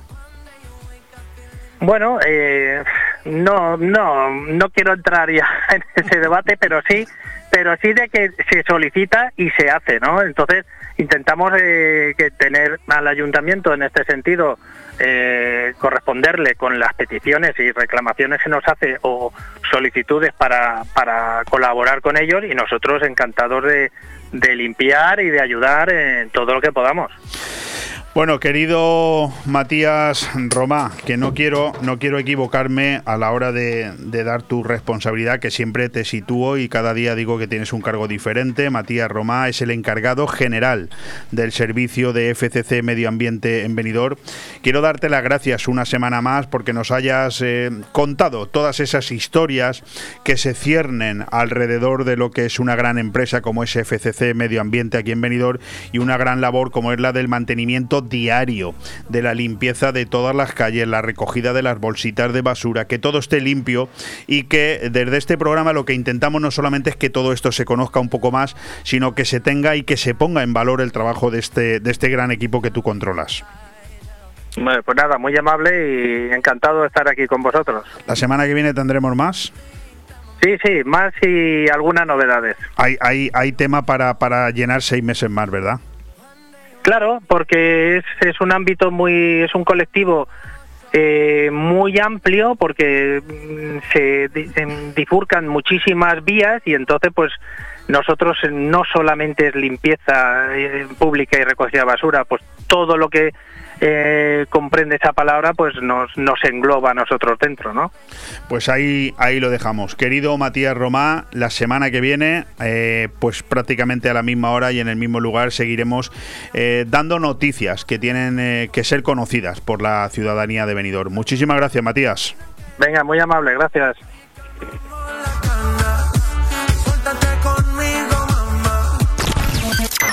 Radio 4G Benidorm, tu radio en la Marina Baja. Benidorm Palace, premio a la mejor sala de forsala de forsala de forsala de forsala de forsala de forsala de forsala de fiestas de Europa, presenta su nuevo espectáculo, Terra.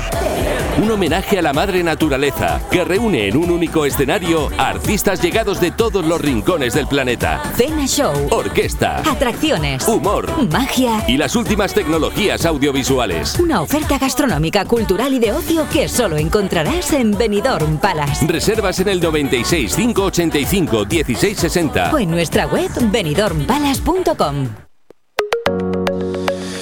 Pues uno que se marcha, aunque le han dado media horita de más en este jueves 24 de febrero, tengo que pedir disculpas tanto a Guillermo del Pino de Palabra o Cosa como a Juan Ronda de la Casa de, de Nuestros Sueños, ¿no? La, las secciones que hoy pues al final no ha dado tiempo a introducir Eh, pero la semana que viene tendremos tiempo para todo lo organizaré un poco mejor pero la verdad es que la semana ha sido maravillosa. Quiero dar las gracias al gran periodista Carlos Cuesta que nos ha concedido muchísimo tiempo aquí explicándonos todo lo que está pasando en esa guerra de Ucrania que acaba de iniciarse en la situación del Partido Popular y tantas otras cosas. También quiero agradecer la intervención de Pablo Sendra de Crypto Time y a última hora de Matías Romá en la ciudad Noche y Día. Os dejo con Susi Astro y su programa que tiene como invitada a Leonor Mengual para decirnos qué va a pasar desde el punto de vista de los astros con todo lo que está pasando en, en la sede del Partido Popular. Yo no me marcharía, seguro que es entretenido.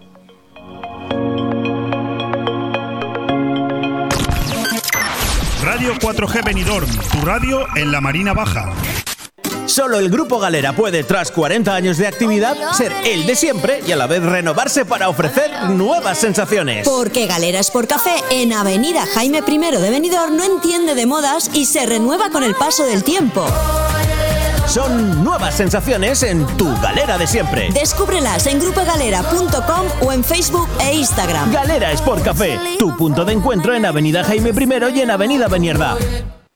¡Espartanos! En Inmobiliaria Empire vendemos tu casa en 35 días. Hola, soy Miguel Risque, gerente de Grupo Inmobiliario Empire. En Grupo Inmobiliario Empire tenemos más de 5.000 clientes compradores y contamos con las 5 estrellas en Google, que nadie puede decir lo mismo. Encuéntranos en Avenida Los Almendros 9 y en www.inmoempire.com y en el teléfono 966 10 66 19. Empire hace sus sueños realidad. ¿Buscas el lugar perfecto para relajarte y disfrutar de la mejor gastronomía? El acogedor restaurante del Hotel Don Pancho ofrece el buffet más reconocido de Benidorm. Nuestra exquisita cocina incorpora las mejores recetas mediterráneas, así como una innovadora y creativa cocina internacional. Déjate sorprender con nuestro original show cooking, una experiencia única que no puedes dejar pasar. Hoteldonpancho.es, un oasis de paz en el corazón de Benidorm. La Guía, la revista de siempre. Desde que volvimos somos la revista de referencia en la Marina Baixa con más de 30 años a tu servicio. La revista de eventos, fiestas y comercio que puedes encontrar cada 15 días en los mejores sitios, ayuntamientos, centros sociales, loterías, estancos y comercios de nuestra zona. La Guía, la revista que nos comunica a toda la Marina Baja con la información más directa para nuestro turismo, en miles de negocios y en la web laguiamarinabaixa.com. La Guía, tu revista, la de siempre. ¿Buscas el lugar perfecto para relajarte y disfrutar de la mejor gastronomía? El acogedor restaurante del Hotel Don Pancho ofrece el buffet más reconocido de Benidorm. Nuestra exquisita cocina incorpora las mejores recetas mediterráneas, así como una innovadora y creativa cocina internacional. Déjate sorprender con nuestro original show cooking, una experiencia única que no puedes dejar pasar. Hoteldonpancho.es, un oasis de paz en el corazón de Benidorm. En Inmobiliaria Empire vendemos tu casa en 35 días. Hola, soy Miguel Risque, gerente de Grupo Inmobiliario Empire. En Grupo Inmobiliario Empire tenemos más de 5.000 clientes compradores y contamos con las 5 estrellas en Google, que nadie puede decir lo mismo. Encuéntranos en Avenida Los Almendros 9 y en www.inmoempire.com y en el teléfono 966 1066 19. Empire hace sus sueños realidad. Madurez, tradición, tendencia y modernidad. Hablamos del restaurante Juan Abril, la cocina española de siempre. Restaurante Juan Abril. Arroz seco, meloso, caldoso, de pescado, de carne, con verdura, con bogavante, caldero de pescado, las mejores carnes y sus guisados caseros de toda la vida. En Altea, Passeig del Mediterráneo 14. Reservas al 96 584 37 22, porque nuestra casa es su casa. Radio 4G Benidorm presenta Susi Astro, el programa de astrología conducido por Susi Muñoz. Bueno, pues estamos otra vez aquí y volvemos al formato de media hora por necesidades de la empresa, porque ya está pasando el COVID y hay muchas empresas que quieren anunciarse y ellos nos han cedido este tiempo siempre pues gratis, como aquel que dice, imaginaros que tenemos media hora para divulgar la astrología. Fijaros qué bien. Bueno, tenemos un poco de lío en el ambiente porque la verdad es que hace dos o tres semanas ya hablamos del tema de casado, hablamos del tema de Feijo, pero además ahora se ha complicado todo con Ucrania. Y yo le había dicho a nuestra astróloga favorita, a Leonor, que preparase la revolución solar de Pedro Sánchez, porque es el que manda por el momento, y dicen que el mandatario es juicio general, o sea que como le vaya a él, un poquito nos resbala a todos. Entonces, bienvenida, Leonor. Yo me llamo encantada de hablar contigo. Ya, y yo también, súper encantada. Y bueno, la verdad, ¿cómo ves el panorama? Bueno, está el tema bastante candente. Nos hemos desayunado con la invasión de la ya avisada invasión ¿no? de Putin en Ucrania y bueno, yo de, digamos, de astrología mundial no controlo mucho, pero cuando algo así pasa lo que hago es mirar las cartas de los dirigentes políticos, a ver qué está pasando. Entonces yo esta mañana he estado mirando tanto la carta de Pedro Sánchez, que ha anulado otros compromisos y ha dado prioridad, por supuesto, a este tema, y del rey, que igualmente, mm, recién salido del COVID, también ha dado prioridad a este tema. Entonces, mm, he mirado ambas cartas, he mirado los tránsitos y claro, da la casualidad que Pedro Sánchez y el rey tienen unos ángulos muy parecidos. Ambos tienen el ascendente en los grados medios centrales de Tauro. De Tauro, es verdad. Sí, el medio cielo lo tienen a finales de Capricornio. ¿Y qué pasa con ese medio cielo? El de ambos. Pues que ahora tenemos a Marte con Venus y Plutón, que en temas de astrología mundial es importante, pues cruzando por ahí, por ese medio cielo. Plutón. Plutón es eh, el petróleo, por ejemplo, ¿no? Puede las materias primas. Las materias primas, Plutón. Hoy el petróleo estaba hoy a 130 el, barril de Brent, madre mía. Y el gas también se ha disparado. Las bolsas han pegado un bajón impresionante y bueno, de esto solo cabe esperar pues una gravísima inflación económica a nivel mundial. Y bueno, aquí el precio de la luz si ya estaba como estaba y el de la gasolina y el gas pues se va a disparar aún más. Esto va a repercutir en todo y bueno, crisis económica. crisis económica. ya tuvimos una pandemia y ahora una gran crisis. No sé, algo, algo tendremos que aprender de todo esto. Entonces, bueno, el día 29 cumpleaños el presidente del Pedro gobierno. Sánchez. ¿Cómo ves, cómo ves Bueno. el año? ¿Qué, ¿Qué consejo se le puede dar? Que seguramente pasará de ellos, pero o pasaría de Claro. ellos. Pero bueno, aquí para eso los, los astrólogos estudiáis estos temas, ¿no? Porque es muy importante saber el gobernante cómo lo va a tener para el pueblo. Bueno, en tanto que gobernante eh, de España, el tema de su revolución es tranquilizador. Ah, sí. Poco tranquilizador, dado que tiene pues una buena conjunción, Sol Júpiter en Piscis, en el medio cielo, en esta revolución. Hay otros aspectos que no son tan estupendos, ¿no? Como por ejemplo esa, esta conjunción de Venus, de Marte y de Plutón en la casa octava de, de revolución que coincide con la décima natal. Entonces, el conflicto que ahora tenemos, aparte de otras cosas personales que en su vida puede haber, por supuesto, pero por lo que a nosotros nos atañe, el conflicto de este bélico puede estar, puede estar ahí reflejado. Eh, problemas con la gestión de los recursos económicos y tal, ¿no? Que sale por la casa, con la, por la casa octava. Pero bueno, en general parece que el presidente puede tener eh, un buen año y muchas cosas. Suerte pura y dura, porque Júpiter, ahí en el medio cielo, domiciliado, eso es suerte.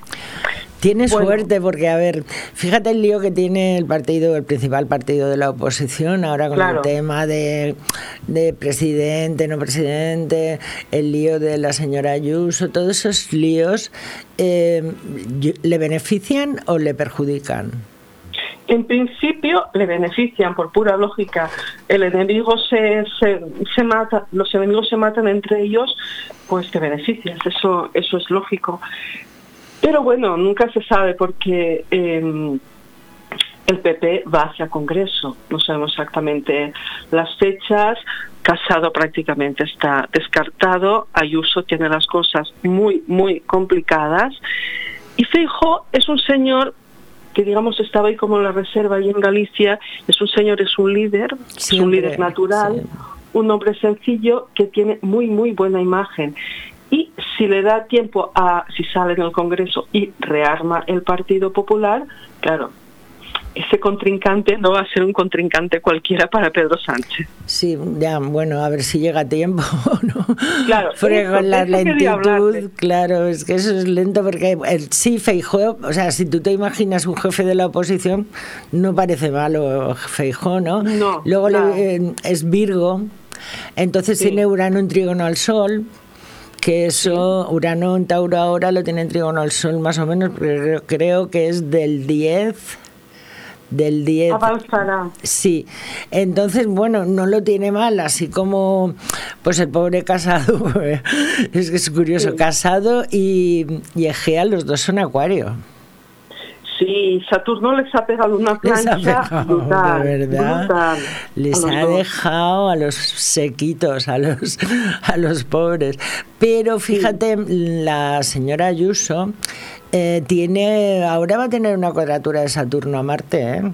La tiene exacta ahora a partir. Y después a Venus. Sí. Que te quiero decir que tampoco está ella en sus momentos más gloriosos. No, ¿eh? no, lo tiene, lo tiene complicado. Además, Mm. ella ya en su carta natal, por ejemplo, tiene ella es de ascendente Piscis, por tanto, el regente del ascendente es Júpiter, lo tiene en Leo, le ha dado ese, ese brillo y esa gloria que, que la mujer arrastra, pero lo tiene una cuadratura bastante exacta a Mercurio. Sí. Y Mercurio en su casa representa tanto a los hermanos como a las parejas. Qué fuerte es eso, regente de ¿no? la casa 3, claro, y de la casa 7. Entonces, y está en, en, en Escorpio, en el signo de la casa de la casa 8. Ajá. ¿Y cuál es el problema? Que parece que el hermano, pues, ha hecho algunas cositas que tendrán que ser probadas, lo que muy correctas en principio no parecen. Y también se habla de que su tanto su ex marido como su ex novio se han podido aprovechar también del cargo.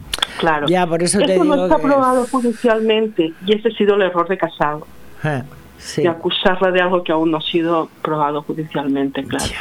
Propio miedo, pero de todas formas, O sea, sí, sabes que a, cada, a mí lo de la ideología en temas astrológicos me da igual, pero eh, me da un poco de pena ese hombre. A mí ahora, también me da pena. Me da un Yo ayer, pena, francamente, ¿eh? estuve triste al verlo salir. Solo, solo dos lo han seguido porque el partido, digamos, Ya, pero con todos los pelotas que tenía alrededor. Eso, que son pelotas. Súper fuerte, ¿eh? ¿Sabes qué le pasa a. Casado? Que Casado tiene una casa 11 débil. Sí. Tiene una casa 11 débil porque el regente Mercurio está exiliado. Madre y claro, mía, sí. el partido, los apoyos del partido, pues no es algo en lo que confiar demasiado. Sí, bueno, tampoco él es excesivamente así como, digamos, amoroso, ¿no? Puede que no. Es un puede que poco quizás frío, ¿no? De la misma forma que se ha defendido en el Congreso eh, hablando, pero mm, no le ha dado la energía necesaria para, ¿no? Para ganar algo. No ha sabido ¿no? ser un líder. Este, yo creo que lo hablamos cuando estuvimos mirando su Eso es lo que te iba a decir, eh, que estuvimos hablándolo, lo sí, dijimos, lo lo hablamos. dijiste, que era una, que no era malo, que no había encontrado su momento, que quizás en unos Exacto. años vuelva y, y vuelva más fuerte, ¿no? Eh, le ha pillado que esto- joven, que le ha pillado joven. Sí, le ha pillado joven, le ha pillado inmaduro y no se ha comportado, digamos, con madurez en este tema, eh, no ha estado adecuado. Él tiene el regente del ascendente, que es el sol, lo tiene exiliado. Entonces, mm, sí, Saturno con este tránsito tan brutal, porque justo ayer estuvo partil en su descendente, los Sí, sí, enemigos, sí, sí. y verlo salir del Congreso, ese, ese Ya, Saturno es- es fuerte, Entonces, él no ha, no ha tenido paciencia. Le ha faltado paciencia, una cualidad fundamentalmente saturnina. Ya, ya, y Tenía que haber esperado. Y es para ser acuario raro, ¿no? Para ser acuario Bueno, raro. Pero claro, tiene otras otras cosas. Sí, que Tiene- no son acuario. faltaba- que no son faltaba- acuario. Le faltaba un hervor. Sí, le, le- faltan unos añicos. unos ¿no? añitos y ahí se ha Sí, precipitado sí. y, y ha metido la, la pata políticamente a fondo y, y bueno Y ya veremos qué no hace ahora. A ver qué hace ahora. bueno a ver si le dejan una salida digna a ver No cómo sé, se lo pone en- en- embajador en Finlandia. No lo sé. Es broma, es broma. Bueno, que le vaya No sé bien, que le vaya bien Sí, y que supuesto, esto le valga para aprender que la vida Sí. eh, es otra cosa. Eh, vamos a hablar un poquito de Pedro Sánchez, porque como tenemos Ah. solo media hora. Eh, Tú como astróloga, tú te imaginas que tienes a Pedro Sánchez sentado enfrente tuyo y le dices, pues mira, este año ten cuidado con esto, ten cuidado con otro, eh, te convendría esto. ¿Qué le dirías tú? A ver, yo a Pedro Sánchez le diría que él ha ido pues estos días un poco de caballero, que no adelantas las elecciones. Por supuesto que sería descarado adelantar las elecciones ahora mismo. Que tiene un buen año para, para convocar elecciones, sí, esto ya lo dijimos. Pero ¿qué pasa? Que Júpiter está cruzando muy rápido Piscis. Ahora no es momento de, de montar unas, elecciones de ahora a- hasta mayo, ¿no? Que saldrá ya de Piscis para entrar en Aries. En Aries, Piscis suele favore- favorecer políticamente a las ideologías de, de derecha y en Piscis a las de izquierda. Pero ¿qué pasa? Que Júpiter saldrá de Piscis, estará en, en Aries pues mitad de mayo, junio, julio, agosto, septiembre, creo que en octubre, si me parece Vuelve a que en octubre- Piscis. Sí, Sí, vuelve sí. a Piscis y estará ahí hasta finales de diciembre. Y ese puede ser el momento. El regreso de Piscis, de Júpiter, perdón, a Piscis puede ser un buen momento para unas elecciones generales. Que a lo mejor, aunque no quiera, las tiene que convocar, porque esta crisis económica lo puede obligar. Claro. Sí, puede ser que los mismos aliados que le dieron en la presidencia pues se pongan rebeldes, ¿no? El- También, por y supuesto. entonces decida esto y decir, bueno, pues a ver quién gana, ¿no? Y, y no sé, hasta incluso, fíjate que podría hasta pactar, no digo que sea pactar, pero pactar algunas cosas importantes para España, como lo del eh, Poder Judicial, pues incluso con el PP, ¿no? Si cambia, si cambia de postura el nuevo presidente. Pues bueno, oye, no está mal la idea de vamos a hacérselo llegar. Oye, que estas son Que las que fechas quiera. buenas, que haga lo que quiera, que porque el año que viene no lo va a tener igual. No, el año que viene lo estuve mirando, a ver, la próxima revolución, y no, porque tiene, el año que viene tendrá una luna Marte ahí en el medio cielo, y eso ya cambia mucho el color. No es lo mismo tener al Sol y a Júpiter, Júpiter Sí. domiciliado en el medio cielo, que tener a la luna y a Marte en Géminis, ahí al medio cielo. Nervios, estrés. Ya, pero mucho fíjate, movimiento. Luna Marte podría ser la irrupción política de Yolanda Díaz. ¿No? Puede ser una señora con unas características tanto marcianas. Por, eso, o sea, yo, yo enseguida me hago astrología ficción, ¿no? Un poco. Bueno, pero bueno, puede Pero ser. bueno, es que la verdad que esto soy una enferma. soy una enferma, pero bueno, la verdad que cada día me sorprende más el tema de que la astrología funciona y que tiene unos ritmos y que y que bueno que a lo mejor podéis vosotros porque es que cuando hemos hablado es que hace dos semanas o tres semanas que hablamos del tema este de casado con su cumpleaños Exacto. al primero, el 1 de febrero creo fue su El cumpleaños y le hiciste la revolución solar. Luego, eh, también vaticinó Sergio el tema de Ucrania con la bajada de las bolsas. Pero, pues fíjate cómo estamos hoy, ¿eh? Entonces, Pues una bajada impresionante de bolsas, claro. entonces cuando... Estoy mirando a ver que nos quedan aún todavía 10 minutillos. Podemos hablar un poquito. Sí, sí, podemos aquí desbarrar un poco. Bueno, entonces, bien, tú le has dicho a este señor, que se llama Pedro Sánchez y que lo tienes encima ahí, que, eh, que sería inteligente convocar elecciones que a lo mejor lo decida él o igual lo decide alguien, ¿no? Se lo Alguien hacen- por la situación o la coyuntura Claro, político por el tema político-económico más, claro, puede Sí, ser sí. que el tema de Ucrania y, pues no sé, que retrasen los fondos europeos. Es que podemos- por supuesto. Desde luego nos va a afectar, ¿no? Totalmente, un enfriamiento de la economía importante.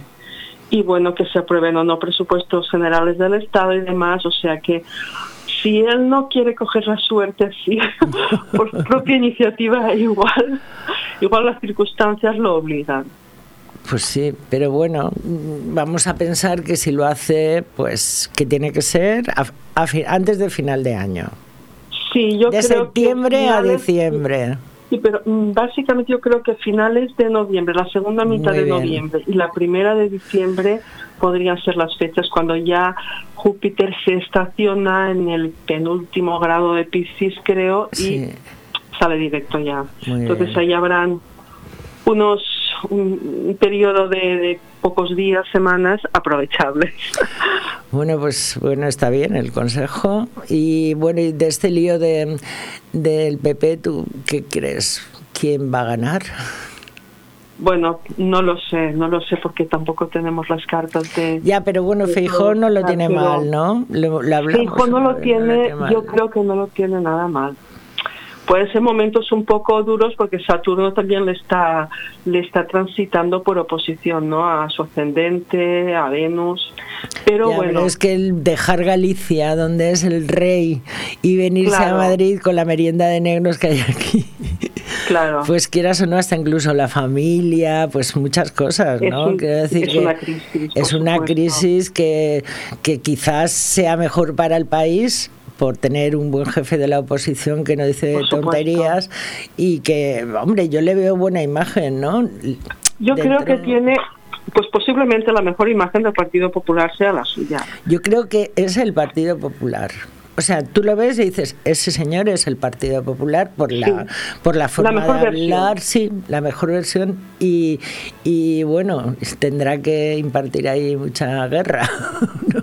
Tendrá que poner orden porque el patio anda bastante bastante mal en el PP. Sí. La verdad Y es que este nos, desde, Ayuso- desde Gürtel no, no han remontado. Desde Ujú. Gürtel no han remontado. Y el tema de Ayuso, pues yo creo que la que la, la ha tapado ya. No creo que Yo la... creo que Ayuso, de todo este jaleo, claro, la primera víctima ha sido Casado y Egea, Casado principalmente. Pero Ayuso no va a salir mm, de rositas de esto por más popularidad que tenga, que es una mujer que arrastra mucho dentro del PP, pero claro, las remoras que tiene de hermanos, exparejas y tal. Ya, pero no solo son las remoras, es que el, el día que, bueno, que la sanidad, mira cómo está en Madrid. Claro. Que la educación, mira cómo está en Madrid. Ahora mismo hay una ley que ha prohibido, o sea, que ya no va a haber enseñanza o colegio gratuito para de 0 a 6 años.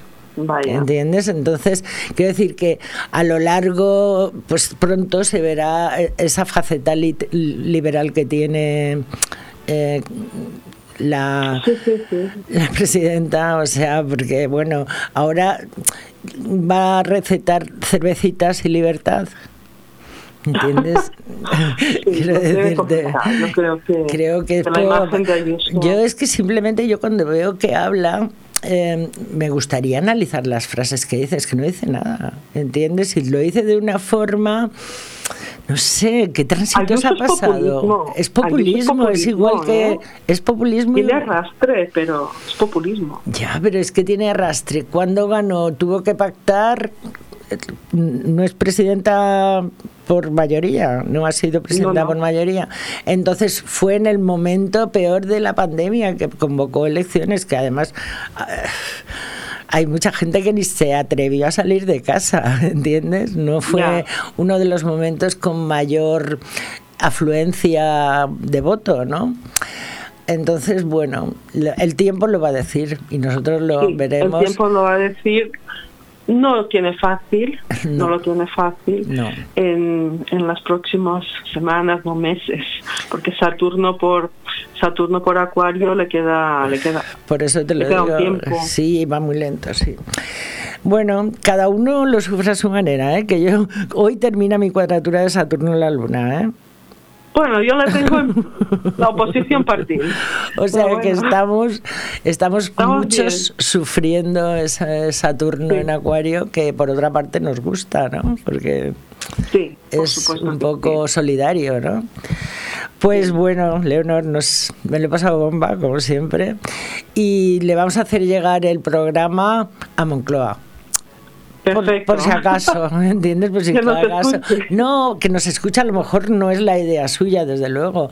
La de mantener, hacer elecciones, eh, va a hacer elecciones, él dice que va a acabar la legislatura, pero astrológicamente lo ponemos en duda.